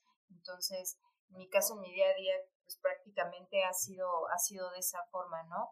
Aferrarme mucho a lo que quiero ser, lo que me quiero convertir, más allá de si el de al lado es hombre o si el de al lado es mujer, porque también pasa algo muy, muy curioso, ¿no? Que muchas veces eh, me he sentido también discriminada por mi propio género, de género, de forma muy sutil, claro, pero al final también sigue habiendo esas dificultades entre nosotras como, como fotoperiodistas. Entonces, mi día a día ha sido de esa forma. Todos los días en este oficio se hace un corte de caja y al siguiente día, pues venga otra vez, ¿no? Eh, eh, a la calle a buscar la foto, a buscar una, una historia. Entonces de esa forma lo he vivido. Gracias. Vania, cuando pienso en investigación, también tengo presente la historia de Isabella Carl, la química que después especializada en física química estadounidense, que junto con su esposo y un matemático desarrollaron métodos directos para analizar datos de difracción de rayos X. Y que en 1985 le dieron el premio Nobel a su esposo y al matemático. Y justo a él, a ella, eh, pues la dejaron a un lado. Que a, mí la verdad me, me causa hasta, no, no sé, les digo que no encuentro la, la palabra exacta, pero solo les puedo decir que me causa gracia pues que el esposo sí recibió el premio, ¿no? O sea, recibió el premio y dijo, no, pero ella también lo merece, pero gracias, ¿no? O sea, no hubo tampoco hay un acto, ¿no? De solidaridad, no, no lo voy a recibir. Gracias, pero ella también, ¿eh? Por, por si se acuerdan. Este, después ella recibió varios premios durante su vida, pero nunca, evidentemente, nunca la consideran para, para el premio Nobel. ¿Tu día a día cómo es? ¿Cómo, cómo sientes como esta parte de, un poco de, como de, del borrado a las investigadoras, como, como de hacer de un lado a las investigadoras, o sientes que también en este sentido ya, ya ha habido mucho avance? Mira, yo actualmente me te podría compartir dos experiencias laborales o profesionales, ¿no? Una es la academia y otra es la industria privada, porque también he estado trabajando en una farmacéutica. Entonces, ah, te podría decir que, por ejemplo, en el tema de la industria privada hay un avance enorme y sustancial, ¿no? Al menos las que vienen, las transnacionales que vienen con una directiva europea, tienen eh, un plan de desarrollo empresarial que implica que es, es un va con relación a los acuerdos de la, de la ONU, donde tiene que haber equidad laboral, ¿no? Entonces, el 50% de los puestos directivos tienen que ser mujeres, 50% hombres, equidad en sueldos, equidad este, en, este, en oportunidades, ¿no? Eh, y así como algunas prestaciones adicionales como temas de maternidad y que no debe de haber una discriminación ni por género ni por este eh, ¿cómo se llama? Por preferencias sexuales y debe de haber una diversidad este, equiparable. Entonces, ese escenario suena muy bonito y está como muy deslumbrante porque en la academia yo creo que nos pasa lo que venían contando ahorita en la foto, en economía y en el deporte, ¿no?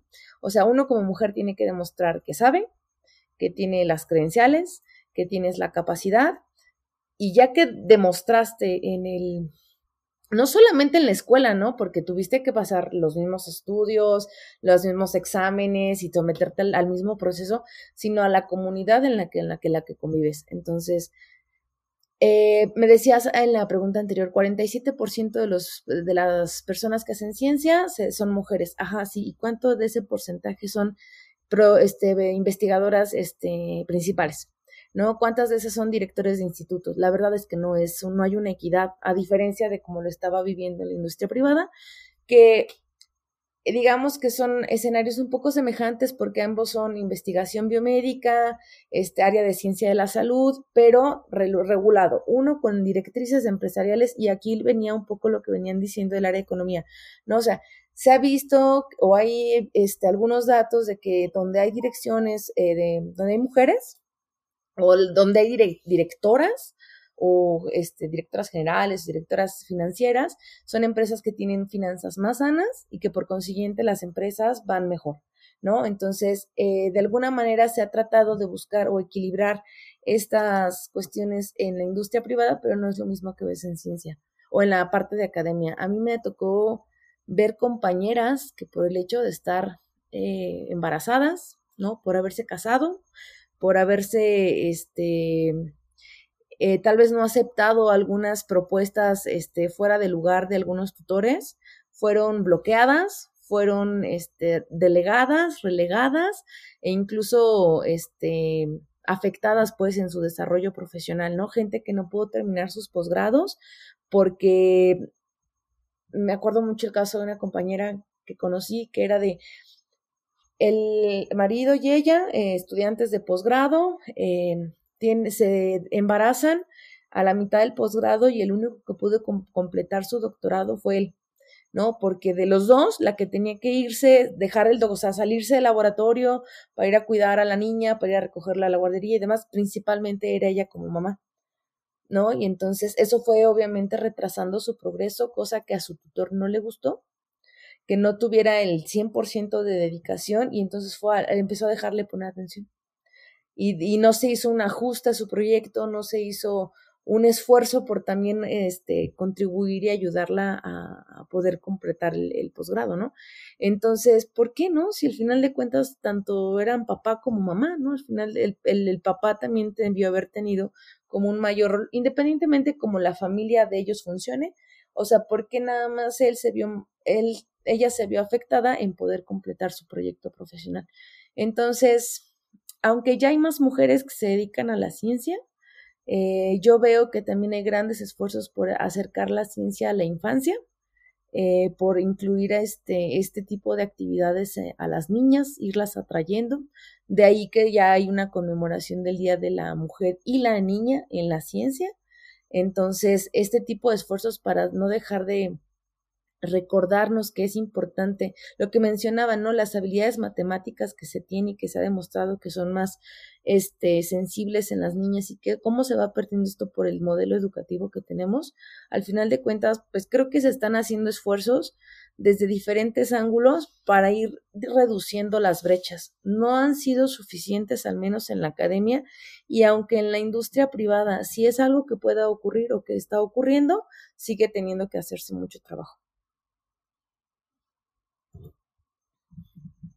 Ok, eh, Miriam, en tu caso, por ejemplo, ya platicábamos hace ratito, eh, en el último informe de la Asociación Nacional de Universidades e Instituciones de Educación Superior, con el del 2021, las mujeres representaron cerca del 31% de las graduadas con licencia, con títulos universitarios y tecnológicos en el año académico 2019-2020. Esta representación varía en los, en los campos, diferentes campos de la ingeniería, que era lo que mencionabas al inicio, donde están más representadas, hay más mujeres, entre las que las personas que se gradúan en ingeniería de procesos químicos e ingeniería ambiental, con un 52% y 57% respectivamente, pero las mujeres en ingeniería automotriz naval, aeronáutica, aplicaciones electrónicas, de automatización, electromecánicas, tienen porcentajes de representación del 9.6%, por ejemplo. Entonces, este, de acuerdo, pero además, perdón, las personas graduadas, de acuerdo al cuarto trimestre de la Encuesta Nacional de Empleos y Ocupaciones de México del 2020, se encontró que las mujeres representan menos del 20% de la fuerza laboral de ingeniería. Es decir, se gradúan las mujeres, pero no ejercen en, en ingenierías. Se estima que la baja representación puede ser, precisamente entre otras cosas, debido a los estereotipos de género, y a otras formas de hostilidad que enfrentan las mujeres en, la, en, el mismo desarrollo de su profesión. Para ti, ¿cómo es el día a día como ingeniera?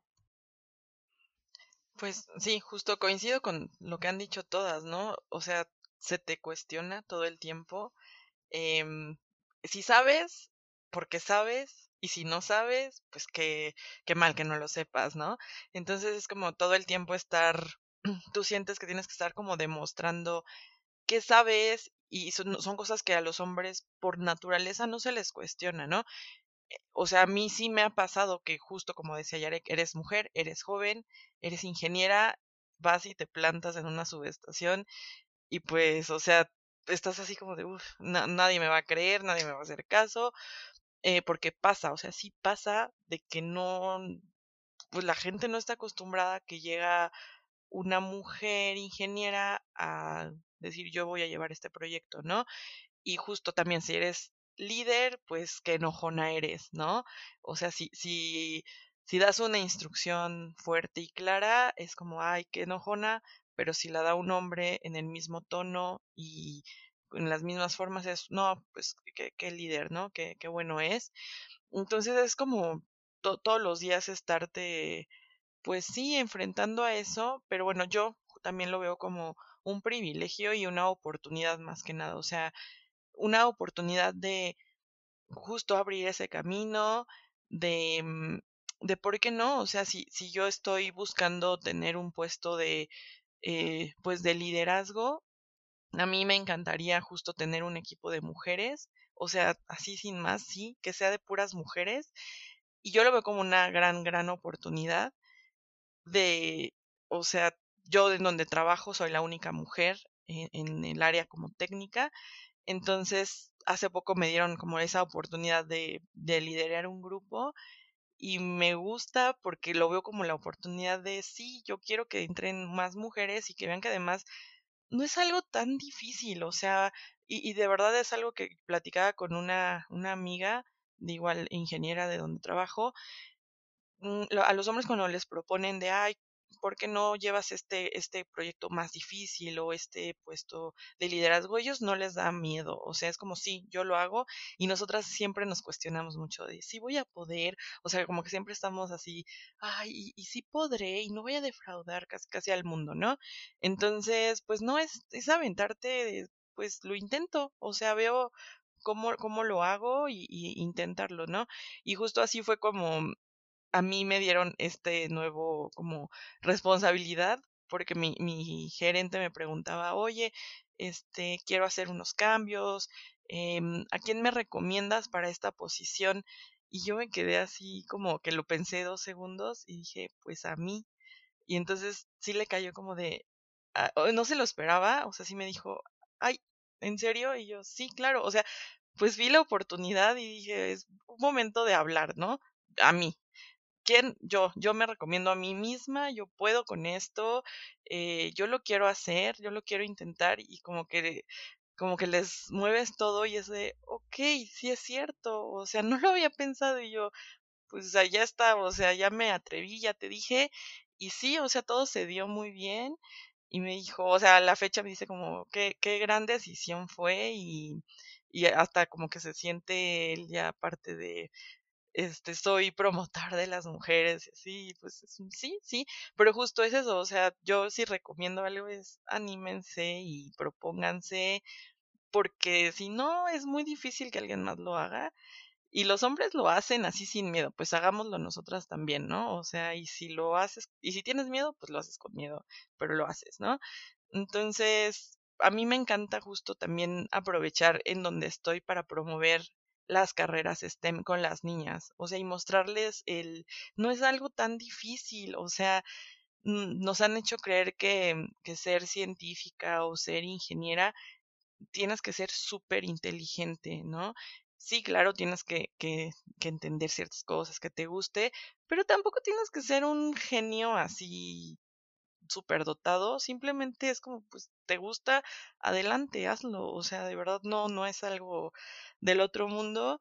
Y pues bueno, es como, como yo lo vivo todos los días, o sea, me, me gusta como aprovechar en donde estoy y en cierto modo sí sacarle ventaja que soy la única mujer en mi grupo, por ejemplo, o en la empresa soy del grupo como muy reducido de mujeres eh, en el área técnica, o sea, yo lo super aprovecho como para que mi voz se escuche, o sea, si, si de pronto hay estos temas de, ay, sí, porque es el mes de la mujer, vamos a entrevistar mujeres, o sea, yo aprovecho cualquier espacio que puedo para hacer como este activismo de, de decir, sí, aquí estamos, intentémoslo.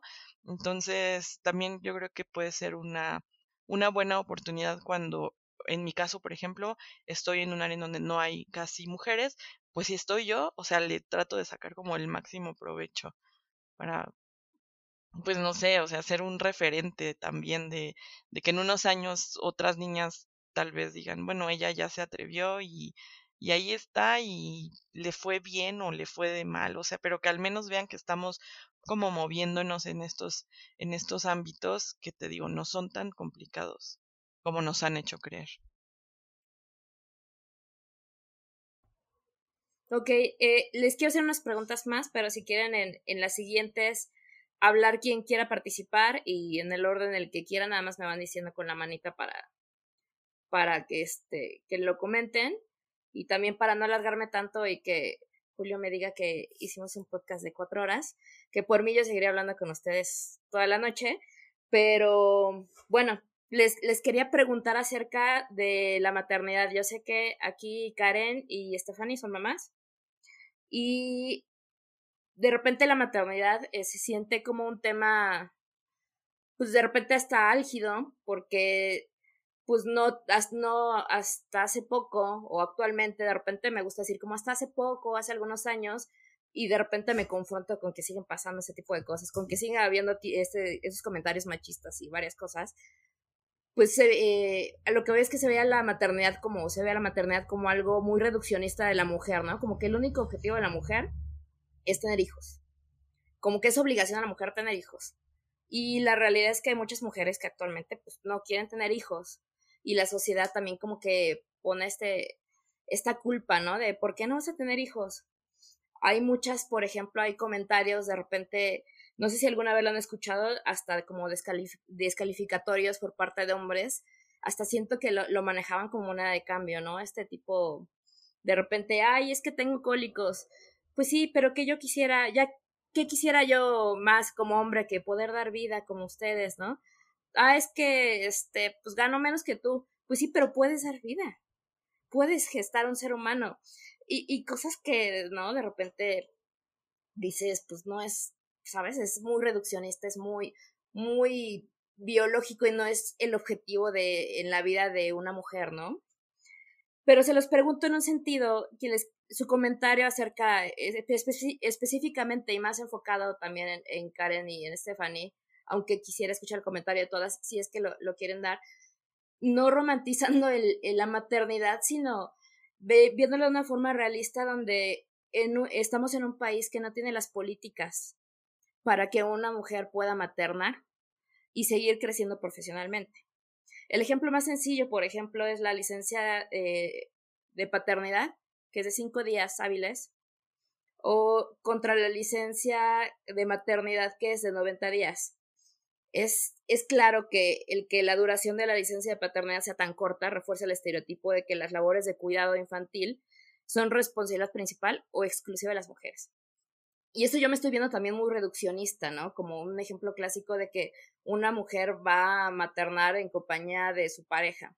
Porque hay muchos casos de mujeres que deciden maternar solas o que por circunstancias empiezan a maternar solas, por circunstancias de la vida.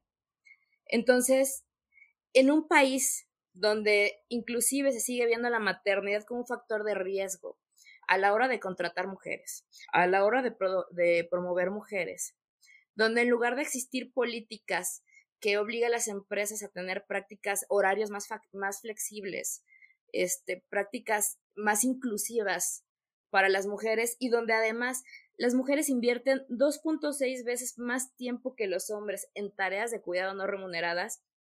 ¿Cómo es? ¿Cómo, cómo ven la maternidad ustedes, por ejemplo, Stephanie Karen?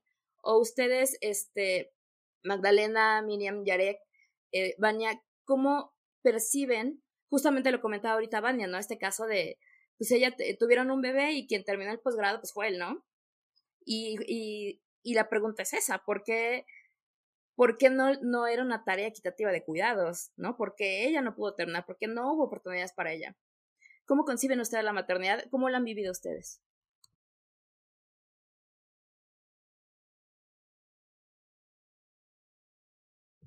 Karen, porfa. Bueno, híjole, eh, de muchas aristas, ¿no? Mira, eh, yo creo que la maternidad claramente está romantizada desde muchos lugares y desafortunadamente, y esta romantización pues es algo que conviene a las instituciones, ¿no? Porque entonces es como, pues no te vas a sacrificar dejando tu carrera por estar con, con tu hijo o tu hija, ¿no? O sea, o pues este, ¿para qué quisiste ser mamá si no ibas a sacrificar todo por ese pequeño ser, ¿no? O este, eh, tú debiste haberlo pensado antes de meterte en esta onda, ¿sabes? Eh, he escuchado también frases como, es que es tu cruz, ¿no? Este, eh, y bueno, vamos desde la, esta, esta situación de la maternidad pues se presta para que las mujeres vivamos violencia familiar, violencia obstétrica, ¿no? O sea, violencia institucional, como lo decían hace un ratito. Entonces yo creo que es, un, es un tema que también genera mucho control en las mujeres, ¿no? O sea, por ejemplo, las mujeres eh, es como tú no sé, piensas separarte y entonces como, pero piénsalo bien, porque, este, ¿qué tal que eh, le vas a quitar el papá al niño, este, no vas a poder sola, no va a ser tan fácil, ¿no? O sea, entonces te obliga a quedarte incluso en relaciones violentas por, por tener un mecanismo de control que tiene que ver con, con el hijo o la hija. Y también eh, lo he visto en, en, familias, ¿no? O sea, la mamá de, de pues, este, opinando, porque maternas en colectiva, ¿no? Una vez que ya no tienes pareja o que decidiste ser mamá sin pareja, este, maternas en colectiva y entonces este, este poder también se vuelve del abuelito, de la abuelita, ¿no? Tú estando cautiva frente a las pocas posibilidades que tienes para poder tomar decisiones. Entonces, creo que la maternidad en, eh, también se vuelve un mecanismo de control para las mujeres, por parte o de las parejas o de las familias que en algún momento les, les hacen, incluso las escuelas, ¿no? Este, de los médicos, de las médicas, eh, es brutal. Y la otra es que, pues, es, o sea, tenemos muy pocas condiciones para poder maternar desde un lugar amable para nosotras, ¿no? O sea, hay poca información eh, de lo que pasa en, en nuestro cuerpo, y poca información gratuita incluso, ¿no? Que no tenga que estar romantizada o cruzada por ese tema. Hay poca información de cómo, ah, por ejemplo, crear a un hijo o a una hija sin que esté cruzado por los roles de género tradicionales. O sea, es, es una lucha constante y es súper pesado. Hace ratito que se conectaba Stephanie, me, me dice, ya acabé, ¿no? Y le digo, de tu trabajo, y me dice, no, de mi segunda jornada, ¿no? O sea, es como, como esta onda de regresar y otra vez.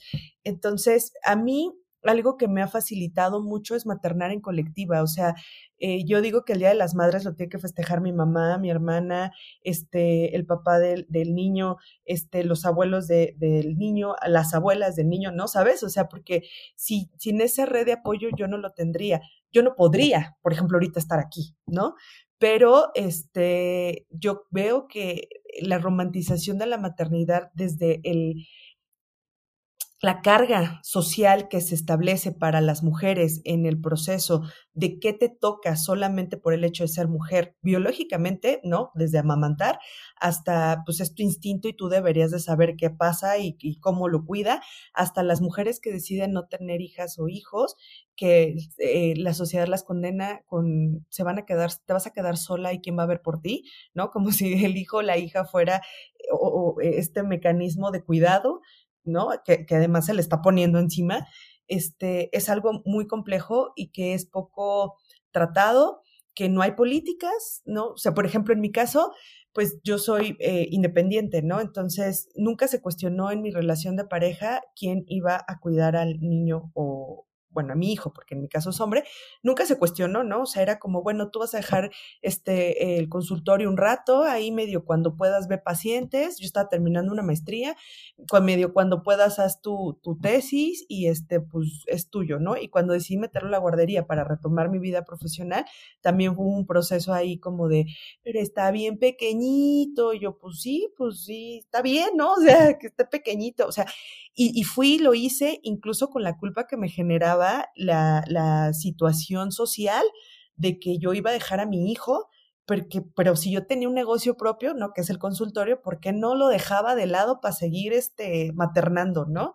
Entonces, este fue, en ese sentido, creo que sí es un mecanismo de control social muy fuerte la maternidad para nosotras y que tenemos que empezar a, desidealizarla para que las mujeres la podamos vivir en plenitud. O sea, porque no es el diablo, ¿no? O sea, tampoco, pero sí necesitamos que se pueda vivir en plenitud. Listo. Claro, porque además ahorita que lo mencionas, en, por ejemplo, en una separación de pareja, ¿cómo la vas a hacer sola, no? Porque están asumiendo que, que los hijos se van a quedar con, el hijo, la hija, se van a quedar con la mamá, ¿no? O sea, no hay esa pregunta de, quién se va a quedar, quién, quiere, quién va a criar, cómo van, van a estar la, la custodia de, los hijos, ¿no? Es ¿cómo lo vas a hacer tú sola? Porque pues, si te separas de tu pareja, pues ni modo que él los cuide, ¿no? Como si no tuviera lógica que un hombre, pues, paternara a sus propios hijos, ¿no? O sea, no le veo falla en esa lógica, pero aparentemente, culturalmente, socialmente, eso pasa. Estefanito, nos ibas a contar. Sí, justo, eh, parte de lo que decía Karen, para mí, eh, la maternidad es igual a culpabilidad, para todo.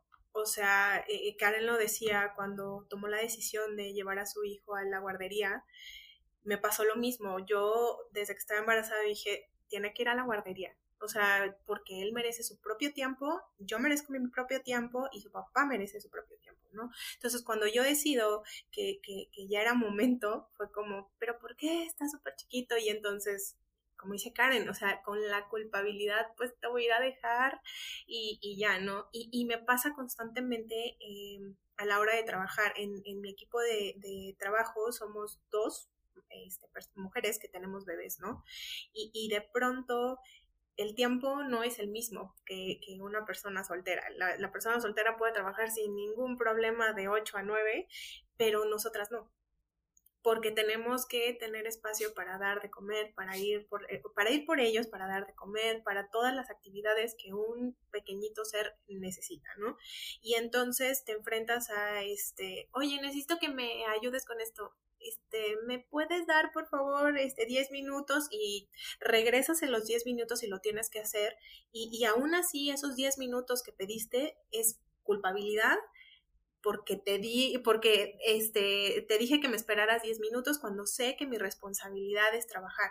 Y, y, es constantemente enfrentarte a esa culpabilidad. Incluso, por ejemplo, cuando eh, al papá de mi bebé le toca este, cuidarlo, me siento culpable de, de, entregárselo, ¿no? A pesar de que se estableció este, eh, con, este código sin preguntarse quién, cuánto tiempo y por qué, quién se iba a quedar con él, ¿no?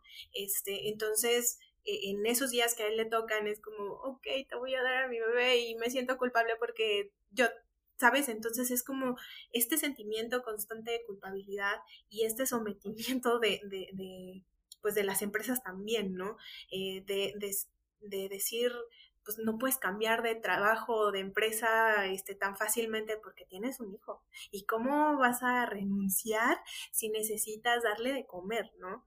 Eh, parte de lo que mencionabas en, el inicio de, esta conversación era eh, pues el tiempo de, de, maternidad y paternidad, ¿no?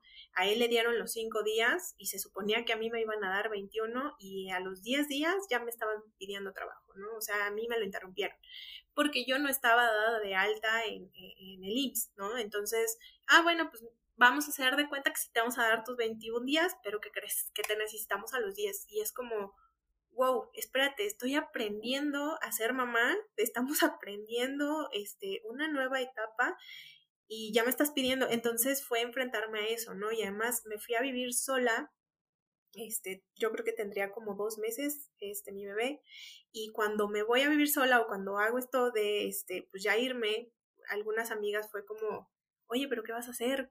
¿Cómo te vas a ir tú sola? ¿Quién te va a ayudar? Pues con las habilidades que tengo y a ver cómo le hago, ¿no? Y, y fue también enfrentarte y la culpabilidad de que no iba a estar mi mamá para ayudarme, este, o mis hermanos o quien, tu, quien estuviera, ¿no? Y, fue enfrentarme a ello y la culpabilidad de que mi bebé de pronto se quedara solito. No sé, es, e, es un sentimiento constante porque nos enseñaron, sí, o sea, desde pequeñas siempre nos dijeron, ay, es que ser mamá es lo mejor y, y vas a dedicar tu vida pues sí, está bien padre ser mamá, pero también está bien padre ser mujer, también está bien padre ser profesionista y dedicarme un tiempo. Y ahora que lo vivo, afortunadamente, mi bebé es el, mejor bebé, porque me da el tiempo para poder hacer las cosas y él tiene su propio tiempo. Y él sabe que cuando su mamá está en la computadora, está trabajando y le da 10 minutos y después de esos 10 minutos va y, oye, ya me toca, ¿no? Y, y, lo entiende súper bien y él hace sus actividades y ha sido un proceso donde los dos hemos aprendido, ¿no? Pero también estamos eh, pues luchando hasta con nuestra propia familia de, de, decir, esta es nuestra familia, este es nuestro núcleo y nosotros somos así. Y, y reeducar a los que están alrededor, ¿no? Porque no somos eh, la, como la mamá que vive enfrente de nosotros o al lado, no sé, pero es enfrentarnos constantemente a lo establecido a lo que todo el mundo te dice que cómo se deben hacer las cosas, ¿no? Entonces creo que ha sido un proceso muy complejo, muy difícil, eh, pero afortunadamente lo hemos sabido sortear. Y ahora eh, creo que también parte de la maternidad es aprender a, a dedicar nuestro tiempo, ¿no? Ahora ya no lo perdemos como como cuando estamos solteros y, y decimos, eh, desde el miércoles no voy a ir con mis amigos y no, ahora ya sabes con quién, a quién si le quieres dar tu tiempo y cuánto tiempo le vas a dar y el tiempo que tú te mereces. Entonces creo que eso es como lo, lo, lo padre de lo que les decía hace un ratito, ¿no? Eh, está bien padre ser mamá, pero también está bien padre ser mujer y como mujer tener ese espacio justo para decir, ah, me voy a tomar un café o voy a hacer esto, pero también como profesionista, voy a tomar cursos, voy a leer libros, voy a, alimentarme para ese desarrollo profesional. Y, y, está bien padre también tomarme momentos con mi bebé, salirnos al parque y, y cumplir con esta función de maternidad, ¿no? Entonces, por lo menos yo lo vivo así. Miriam, porfa. Sí, bueno, yo no, yo no tengo hijos, no soy mamá, pero justo hace poco tuve la oportunidad de escuchar eh, la, la historia de una amiga que justo ah, lleva, o sea, como por el tema de la culpa, ¿no? Ella trabajaba, le dan, o sea, bueno, se, se embaraza, nace, nace su bebé y le dan como un ascenso, ¿no? O sea, es así como el ascenso que tanto estuvo esperando todo el tiempo, justo llega en ese momento en donde su bebé pues está chiquito, ¿no? Y, o sea, no sé, también llega como ese sentimiento de culpa de cómo, o sea, tienes que poder con esto, ¿no? Tienes que poder porque es algo que estabas buscando y es algo que le va a dar una mejor calidad de vida a tu hijo, digo, traduciéndolo como a vas a ganar más, bla, bla, bla. Y o sea, siento que de pronto las mujeres se, se ponen en esta encrucijada de es que si no lo acepto soy una mala madre, porque entonces estoy siendo egoísta, porque entonces no quiero algo mejor para mi hijo, pero, o sea, no sé, es como que todo el tiempo es la culpa, ¿no? Y al final lo que hizo esta amiga es, dijo, sabes, o sea, ahorita este no es el momento, no, no quiero esto, no quiero este ascenso. ¿Por qué? Porque, porque estoy bien cansada, porque me está costando un chorro de trabajo ser mamá, adaptarme, todo. Y no quiero esto, y en vez de esto, quiero buscar, o sea, hasta otra, otra función en donde tenga como menos responsabilidad, menos carga de trabajo. Y creo que eso también se vale, o sea, se vale como respetar todas las formas de ser mamá, que de pronto digas, no quiero esto, o sea, no quiero la gerencia o...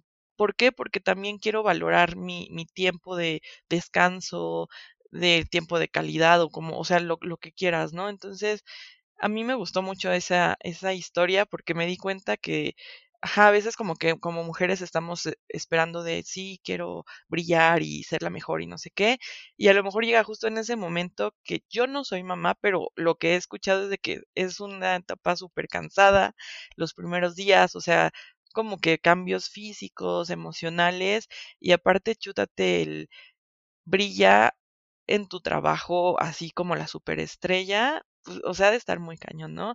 Entonces, yo creo que se vale de decir, ahorita no quiero esto, o sea, no quiero tomar esta otra responsabilidad y me pareció muy muy valioso y pues admirable, ¿no? Porque también es como luchar contra el que o sea, que van a juzgar como como que no puedes, o sea, como, sea se, se juzga a la mujer, ¿no? Por todos lados, pero bueno, al final yo creo que las decisiones que toman las mujeres que que, están maternando, o sea, que ellas estén contentas con esa decisión y que no sean juzgadas. Y si igual deciden, sí, me aviento este paquetote y así, pues también qué padre, pero creo que justo, no sé, no, no, no hay que juzgar porque pues al final no lo estamos viviendo nosotros, ¿no? Cada mamá lo, lo vive distinto. Ese es la, la, el comentario que yo tengo. Yarek, porfa. Pues igual que Miri, eh, yo no soy mamá eh, por ahora, pero me gustaría sumar y cruzar un poco la maternidad con el deporte y cómo eh, lo que Stephanie y lo que Karen han vivido eh, es muy similar incluso a lo que han vivido algunas deportistas cuando han decidido ser madres y creo que uno de los claros ejemplos fue el de Serena Williams cuando eh, estando embarazada jugó el Grand Slam del Abierto de Australia eh, ese fue el último Grand Slam que gana después de conocer que está embarazada. Y la WTA, que es el torneo que rige el tenis eh, femenil, en ese momento penalizaba mucho a las jugadoras que se embarazaban. Entonces apresuraba el regreso de las tenistas eh, a, a, las canchas por no perder el ranking que tenía y Serena Williams pasó de ser la número uno del mundo a estar fuera de las 400 del mundo. Incluso eh, las marcas también castigaban la maternidad porque cuando Serena Williams reaparece, eh, ella utilizaba un traje de una marca, eh, bueno, no sé si se pueden mencionar marcas, pero bueno, utilizaba un, un traje de una marca completo, de cuerpo completo, para mm, justamente ella tuvo un embarazo complicado, incluso dijo que estuvo a punto de morir y ella necesitaba utilizar ese traje para comprimir eh, sus órganos, para comprimir eh, su cuerpo y fue castigada del torneo eh, de Roland Garros, que es un torneo de los cuatro más importantes del mundo, para que ella no tuviera que utilizar este tipo de traje que no estaba dentro de las normas del tenis. Entonces, por eso el caso de Serena Williams me parece en el deporte eh, revolucionario, porque ante esas situaciones la WTA se vio obligada a tener que cambiar sus normas en cuestión de la maternidad a otorgar rankings protegidos a las tenistas para que no tuvieran que apresurar sus regresos a las pistas por no perder este ranking, por no perder esta posición eh, mundial y ahora podemos ver algunas tenistas eh, con sus hijas o con sus hijos en las pistas entrenando y me parece eh, valioso poder contar o cruzar esto con el deporte, pero porque creo que pasa en todos los ámbitos donde se necesitan más marcas sororas con las deportistas, se necesitan más torneos eh, comprensivos y sororos con la maternidad de las eh, jugadoras. Claro, este, ya para... Ah, sí, perdón, Mania. Perdón, rapidísimo, no, no, que no iba a comentar, pero ahorita lo que está diciendo Yaret me hizo recordar algo. Eh, o sea, una cosa es la sororidad, estoy de acuerdo, ¿no? Que debe de haber, o sea, los espacios donde laboramos debe de ser amable también con el ejercicio de la maternidad y que las mujeres se puedan, lo que decía Karen, ¿no? Ejercerla en plenitud, ¿no? En la parte laboral. Sin embargo, por ejemplo, a mí me tocó ver una investigadora que de verdad no dio luz en el laboratorio porque la mandaron a su casa, ¿no? Pero, o sea, tal cual, ¿no? No, tal cual la mandaron porque ese día fue a trabajar y ya estaba con contracciones y la mandaron a su casa. ¿no? Entonces, y la pregunta era de por qué seguía yendo a laborar si ya estaba a punto de dar a luz, o sea, estaba en, el periodo. Entonces, pues, es la presión de no poder descansar para no poder cederte o tomarte este espacio para tu maternidad. Total, nace su bebé, el niño era parte del laboratorio. ¿No? O sea, ella amamantaba a su bebé porque se lo llevaban como por periodos este, al laboratorio para que ella pudiera seguir trabajando y entonces cerraba su oficina, amamantaba a su hijo, lo cuidaba un poco y después se lo llevaban.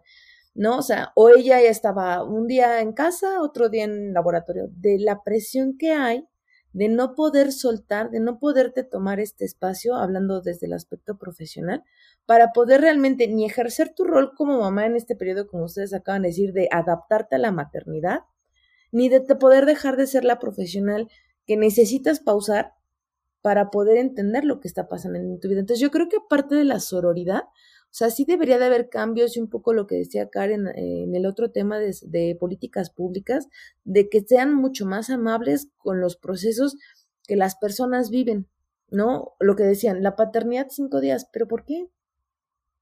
¿No? Entonces, ¿qué? ¿por qué? Pues, por ejemplos como esos de solo cinco días, aunque tengas pareja, y estés ejerciendo tu maternidad, te toca aventártela sola, porque la otra persona está obligada a, a laborar la jornada completa. Al menos yo en la farmacéutica que les comentaba, por ejemplo, la normatividad de maternidad era de seis meses y había licencia de paternidad de tres meses, pero porque era una empresa suiza, ¿no? Entonces, que lograron adaptar la normatividad laboral a México. Entonces se brincaron las, las leyes este, mexicanas y bueno, pues los hombres, y era paternidad y maternidad, la licencia ya fueran eh, hijos naturales o hijos adoptivos. ¿No? Estaba increíble, la verdad es que, y fueran, o sea, matrimonios heteroparentales u homoparentales, o sea, ahí no, esa era como parte de las políticas de inclusión y de diversidad que estaban padrísimas, o que estaban padrísimas, y que estaría muy bonito poder extrapolarlos pues, a, a otras, este, industrias, ¿no? Pero pues para empezar ni siquiera son políticas mexicanas. Pero bueno, nada más quería sumar a lo que comentaba ahorita Jared. O sea, sí está padre que en tu trabajo puedas tener los espacios para lactancia, que puedas tener como flexibilidad en el horario para poder ejercer tu maternidad, pero también debería de haber cambios en las políticas o en las leyes o en los reglamentos para que no exista esa presión de que si no lo haces, o lo que decía, ay, perdón, se me fue Stephanie, creo, el tema de este, de, pues, tenía 21 días, para empezar, no tenía, no tenía seguro social, los atache ahí con la empresa, ¿no? Y dos, de mis 21 días me quitaron 11. no, o sea, no hay respeto a este periodo donde todos transitamos, ¿no? Entonces, bueno, nada más quería aportar mi opinión, perdón. Vale, para ir cerrando, eh, les tengo dos breves preguntas, igual como las quieran contestar. La primera, la penúltima pregunta. Yo, por ejemplo, les contaba que toda mi vida estaba en gobierno. Antes trabajaba en, el ISTE. Y cada 8 de marzo nos regalaron una rosa y nos felicitaban por gracias por ser mujer. ¿No? Entonces yo empecé a trabajar muy chica en, en el ISTE y al principio yo decía, no nos regalen rosa porque, rosas porque habemos quienes, quienes preferimos los chilaquiles. Pero ya eventualmente, más bien era, ya, ya empecé a, ya empecé a aprender más cosas y ya más bien era, no nos regalen nada porque no estamos celebrando, ¿no? Antes sí decía, mejor chilaquiles en lugar de rosas y después no nos regalen nada. Me cambié de, de institución y hoy en la mañana que llegué a trabajar, me dieron una, un papelito, y estamos hablando de gobierno, o sea, uno pensaría que las instituciones públicas están como, tendrían que estar más informadas, ¿no? Y llegué al trabajo, me dieron papelito, y el papelito decía, para celebrar, para celebrar el Día de la Mujer, te invitamos a nuestra mega clase de Zumba. Es, es la celebración, te invitamos a nuestra mega clase de Zumba, habrá sorpresas. Yo creo que una rifa, no, no sé. y dije, no puedes, eso es una institución pública y quieren celebrar, eh, para empezar, haciendo una, una clase de zumba, ¿no? Entonces, me parece muy increíble. Ustedes, en su entorno, en su trabajo, ¿cómo conmemoran o, comillas, entre comillas, celebran el Día de la Mujer?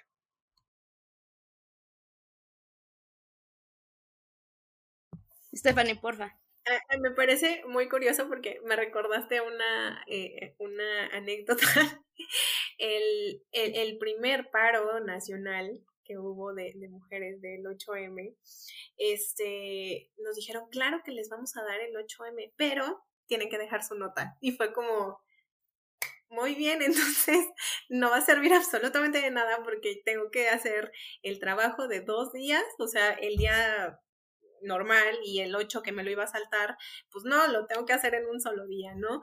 Y, fue muy curioso porque además, este, de pronto fue como, híjole, pero no podemos dejar así como así, entonces sí tienen que estar bien al pendiente, muchachas, ¿no? Y hubieron mujeres que de plano dijeron, este, oigan, este, yo no voy a poder faltar porque, pues, no, me vayan a correr. Y claro que sí, qué miedo. O sea, era el, primer paro y cómo nos íbamos a, a este, cómo íbamos a dejar nuestras actividades, ¿no? Pero en esta colectividad fue como, si, si todas dejamos de venir, de verdad que no va a pasar nada. Y, y en la redacción, que, que en ese momento estaba en el economista, pues la mayoría, yo creo que, no sé, un 70% éramos mujeres. Entonces, claro que no nos iban a correr porque se iban a quedar sin, sin empleada, ¿no? O sea, toda su plantilla se iba a ir. Entonces, cuando nos tomamos ese 8, al otro día fue como, gracias por venir, qué bueno que vinieron porque no había diseñadoras y las reporteras y es que no había pues qué padre que puedas verlo, pero necesito que lo veas todos los días, no solamente cuando hacemos falta, porque el trabajo que hacemos es de todos los días, y lo decía hace rato, este, los datos ahí están, o sea, más bien, el trabajo ahí está y faltan los datos que respalden todo el trabajo que, que implica, ¿no? Entonces creo que esta este, celebración, como dicen entre comillas, este, pues claro que no es una celebración, o sea, es recordar el papel que tenemos las mujeres dentro de las empresas, dentro de las casas, dentro del lugar que sea de, e, en el mundo, porque no solamente este, somos mamás, o sea, tenemos la capacidad, somos multitask. Si, si me dices, este, necesito que cuides al perro que va a pasar el, el gas y además tienes una conferencia, pues podemos con las tres cosas, pero no se vale que, que nos dejen esa responsabilidad, ¿no? E, es un trabajo de todos y, y, la participación de las mujeres no debe reducirse a solamente actividades en la casa, ¿no? O sea, eh, eh, hay que abrir más espacios y eso es realmente la, la, la, conmemoración o lo que debe significar el 8M, dar más explicaciones de, de lo que se está haciendo por abrir eh, y posicionar a las mujeres, ¿no? Eh, pasaba, eh, hace poco em, hay un club de Toby muy famoso que es la Asociación de Bancos en México, ¿no? Este, no hay ninguna mujer, ninguna mujer este, como directivo, ¿no? Y entonces un día salieron y dijeron, eh, que fue el año pasado, no, y, y, queremos decir que para las mujeres tenemos un lugar y hay más puestos, ¿no? Y yo o sea, como bien internamente dije, bueno, y estás abriendo puestos y dónde hay una mujer. Estamos otra vez en una mesa de hombres, de señoros, hablando de cuerpos de mujer o, o hablando de, de, de, de, las mujeres y no hay ninguna mujer, ¿no? Entonces, este, te encuentras con eso y es como, no quiero que me digas eh, o que me idealices algo, hazlo. Necesitamos que, que haya eh, algo que, que realmente pues esté viendo en la sociedad, ¿no? No, no, no quiero que solamente me digas que me vas a dar 21 días. Dámelos y aumentale y sabes qué, también a, su papá, porque yo merezco tiempo y necesito ayuda y necesitamos que hayan más involucrados y, y, dejar de, de, de, pensar que en este multitask que tenemos las mujeres podemos hacer todo eso. Pues claro que no. Tenemos que hacer más todos y, y unirnos y, y permitir que las mujeres lleguen hasta, pues hasta arriba, no solamente ahí como consejera porque la mujer es muy buena este eh, eh, dando o abriendo este camino para que el varón pase. No claro que no. O sea también podemos estar ahí podemos dirigir y sabemos hacerlo. Eh, la cosa es que se abran y que den como no sé este realmente quitarse ese estereotipo de que el hombre es el que el que va a llevar al éxito no claro que no o sea eso es lo que se tiene que hacer, ¿Alguna, ¿Alguien más que quiera compartir cómo conmemoran el Karen, porfa?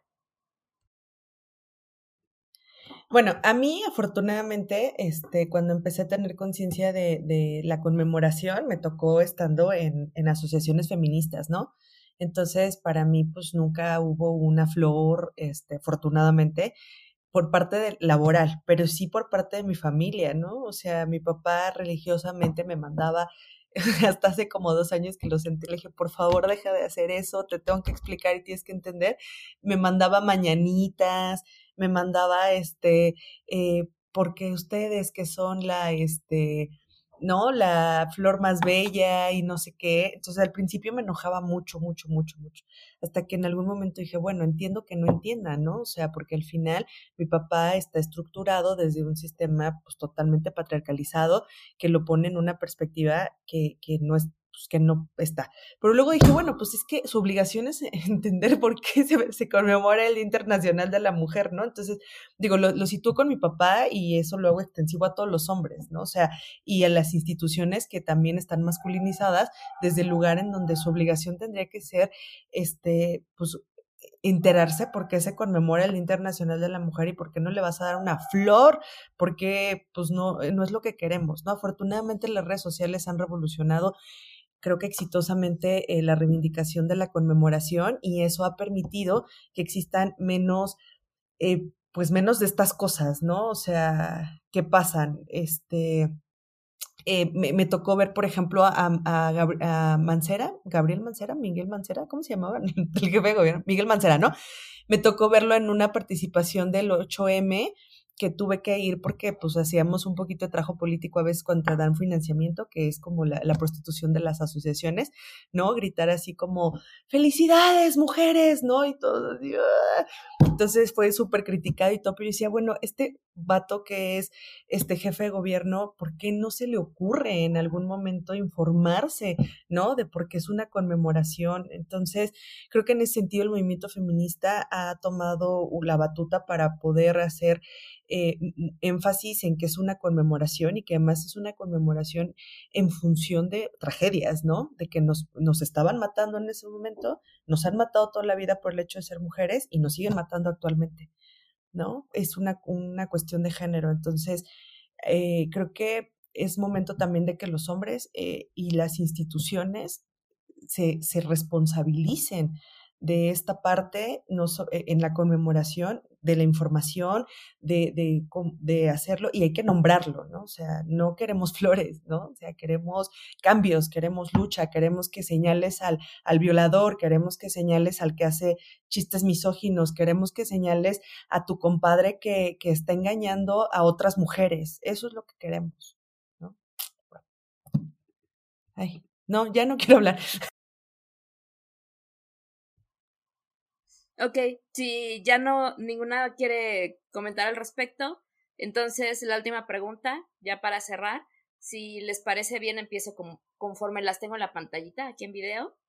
Y la última pregunta es un mensaje que le darían a su yo, y siguiendo la línea del podcast, querido yo del futuro, un mensaje que le darían a su yo del futuro, pensamos, por ejemplo, dentro de 15 años, como un mensaje que le quisieran dar a su yo dentro de 15 años.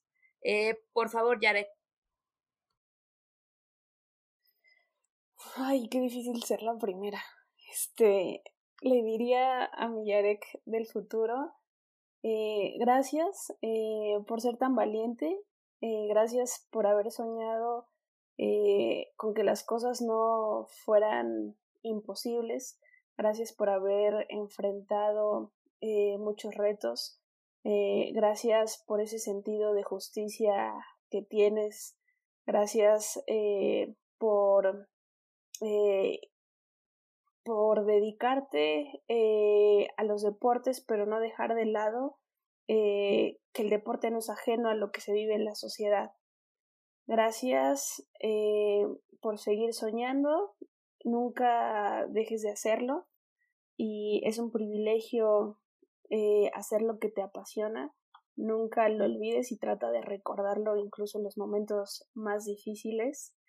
Y gracias eh, por estar aquí y por acompañarte siempre en el camino. Perfecto. Al, ¿Quieres compartir alguna red social tuya, Yarek? Sí, claro. Este, en mi cuenta de Twitter, en arroba Yarek Galloso con Y y doble S. Ahí pueden encontrar sobre lo que escribo, eh, tenis y de deportes olímpicos. Gracias. Karen, porfa. Eh, pues yo le diría que eh, cada momento de lucha eh, ha valido la pena, ¿no? Que los pequeños cambios se, bueno, que los grandes cambios se, se van a obtener haciendo pequeños cambios y que, pues muchas gracias por, por este, no claudicar, ¿no? En esta, en esta vida de los derechos humanos, una está, tiene que reiniciarse, como decía Maya hace rato, no todos los días, porque se enfrenta a cosas y escucha cosas tan horribles que pierdas la esperanza en la, en la vida en, y la fe en la humanidad y te tienes que estar como reivindicando todos los días, ¿no? Entonces, gracias principalmente por no claudicar. ¿Quieres compartir alguna de tus redes sociales? Ah, la de Acorazar, la colectiva feminista que tenemos de psicólogas, que es Acorazar, terapia feminista, para que nos puedan seguir y para que podamos eh, tener, bueno, más pacientes, no sé, ¿no? Si, si quieren tomar, se me fue la palabra, disculpen, eh, terapia que sea con perspectiva de género, con, feminista y pues acorazar es una buena opción. Y si no somos quien puede ayudarlas, seguro las podemos canalizar con otras personas, mujeres que también están eh, sí súper eh, entrenadas y, y para, para tener una atención de calidad. Gracias. Vania, adelante, porfa. Pues yo lo que me gustaría que Vania en 15 años escuchara fuera que aunque sé que el futuro no puedo predecirlo y no hay certeza en el mismo, que todo el esfuerzo que estoy haciendo a diario es para fincar los mejores pilares que pueda para mi yo del futuro, ¿no? Que he sido valiente, que he roto estereotipos y que eso requiere mucha fortaleza, eh, requiere mucho amor propio, ¿no? Porque no todo el tiempo estás no, no, no, todo el tiempo te están felicitando y no todo el tiempo son sonrisas y que la verdad eh, de eso debo de estar eh, orgullosa eh, en el camino y siempre agradecer que he tenido mujeres increíbles a mi lado, este, como Karen, ¿no? Que siempre está ahí para, para apoyarme y que debo de confiar, ¿no? En mí misma y en la, el corazón nos va a guiar a un buen camino. Entonces, que en 15 años espero que, que estas decisiones del hoy, como decía Karen también, de, son decisiones eh, que no sabes como tal en dónde va a impactar, pero que uno trata de tomarlas desde la conciencia y pues para una misma, ¿no? Y pues agradecerles a todas lo que nos compartieron y el espacio. ¿Alguna red social que quieras compartir? Ah, no tengo actualizada ninguna red social como tal, pero mi Instagram es VaniaGR con doble I, por si gustan. Así no soy fotógrafa profesional, pero mis hobbies al menos intento este, disfrutar un poco del paisaje. Y si les gusta, pues ahí andamos también. Stephanie, por favor. Híjole, lo que yo le diría a mí yo del futuro sería eh, gracias por no rendirte, por por hacer más, por siempre buscar una forma, eh, porque la resiliencia que hemos eh, generado nos ha ayudado a, transformar nuestro entorno, a, hacer el, mundo en el que, hacer nuestro pequeño mundo que, quisimos hacerlo, que lo visualizamos, y gracias por, por hacerlo posible todos y cada uno de los días. Eso es lo que yo diría. ¿Quieres compartir alguna red social? Sí, mi cuenta de Twitter es Steph con PH, E-S-T-E-P-H Suárez. Y ahí me pueden encontrar, este, comparto eh, cosas este, acerca de la bolsa. y pues ahí hay una que otra tontería. Gracias. Magdalena, por favor.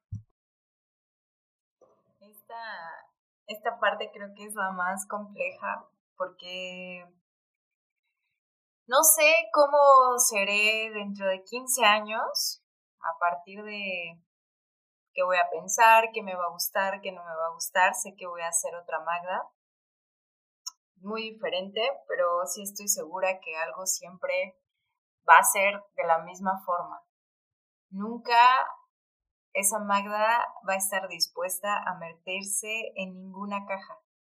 Y en ese sentido, yo le quiero decir que, que estoy segura que siempre va a saber salir adelante, que todo el tiempo está cambiando esta Magda, ¿no? Que, que a veces muere una y vuelve a nacer otra y, y renace constantemente, pero lo que siempre creo que voy a conservar de cada una de esas Magdas y de las Magdas del pasado y de la Magda de, del presente es que siempre vas a ver salir adelante, siempre ese, ese coraje, esa fuerza que la caracteriza y que muchas veces la ha puesto en situaciones muy complejas, pero otras la ha sacado adelante y ha sabido salir, que estoy segura que, que vas a ver salir desde el amor, desde el amor propio que es suave y que es contundente, o de ser necesario desde el coraje, porque así siempre ha sido Magda y estoy segura que, que en algún punto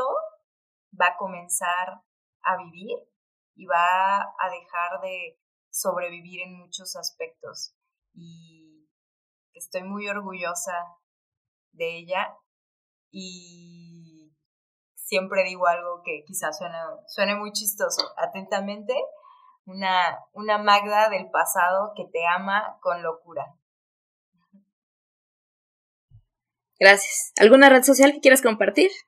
Em, pues tengo Instagram, estoy como Magdalena Montiel y ahí subo algo sobre mi trabajo como fotoperiodista. Gracias. Miriam, por favor.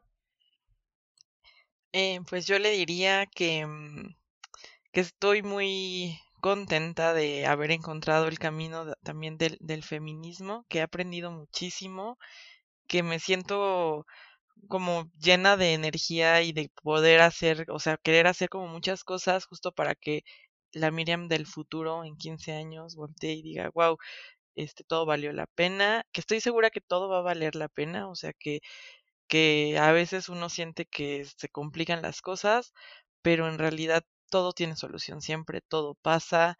Em, y bueno, igual que muchas gracias porque ha sido valiente, porque ha, o sea, ha tenido que enfrentar como miedos em, y que ha trabajado mucho en ella, o sea, en, en ser como, no sé, descubrirme todo y bueno, que en 15 años no se me olvide todo esto, o sea, que no ha sido un camino de nada más, ay, pues nací ya, sino que ha sido un descubrimiento también de, de muchas cosas, de muchas experiencias.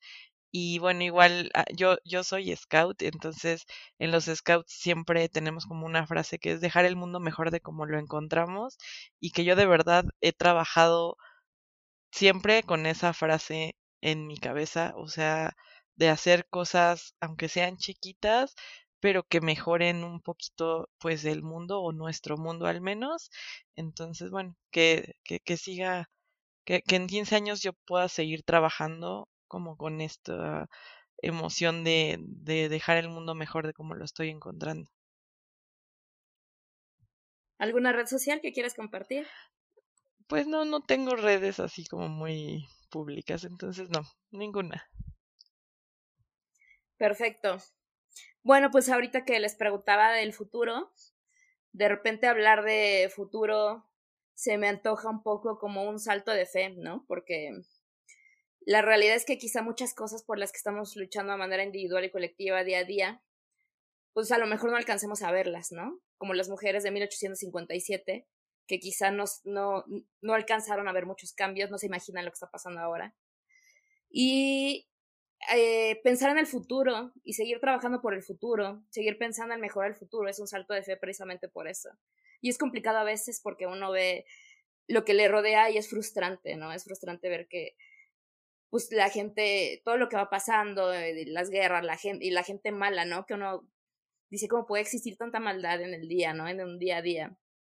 Pero al final, la verdad es que todo es un acto de fe y esta parte donde uno necesita resetearse para seguir adelante, yo lo encuentro, por ejemplo, en esos espacios donde para mí es muy gozoso escucharlas, escuchar sus experiencias, escuchar lo que dicen.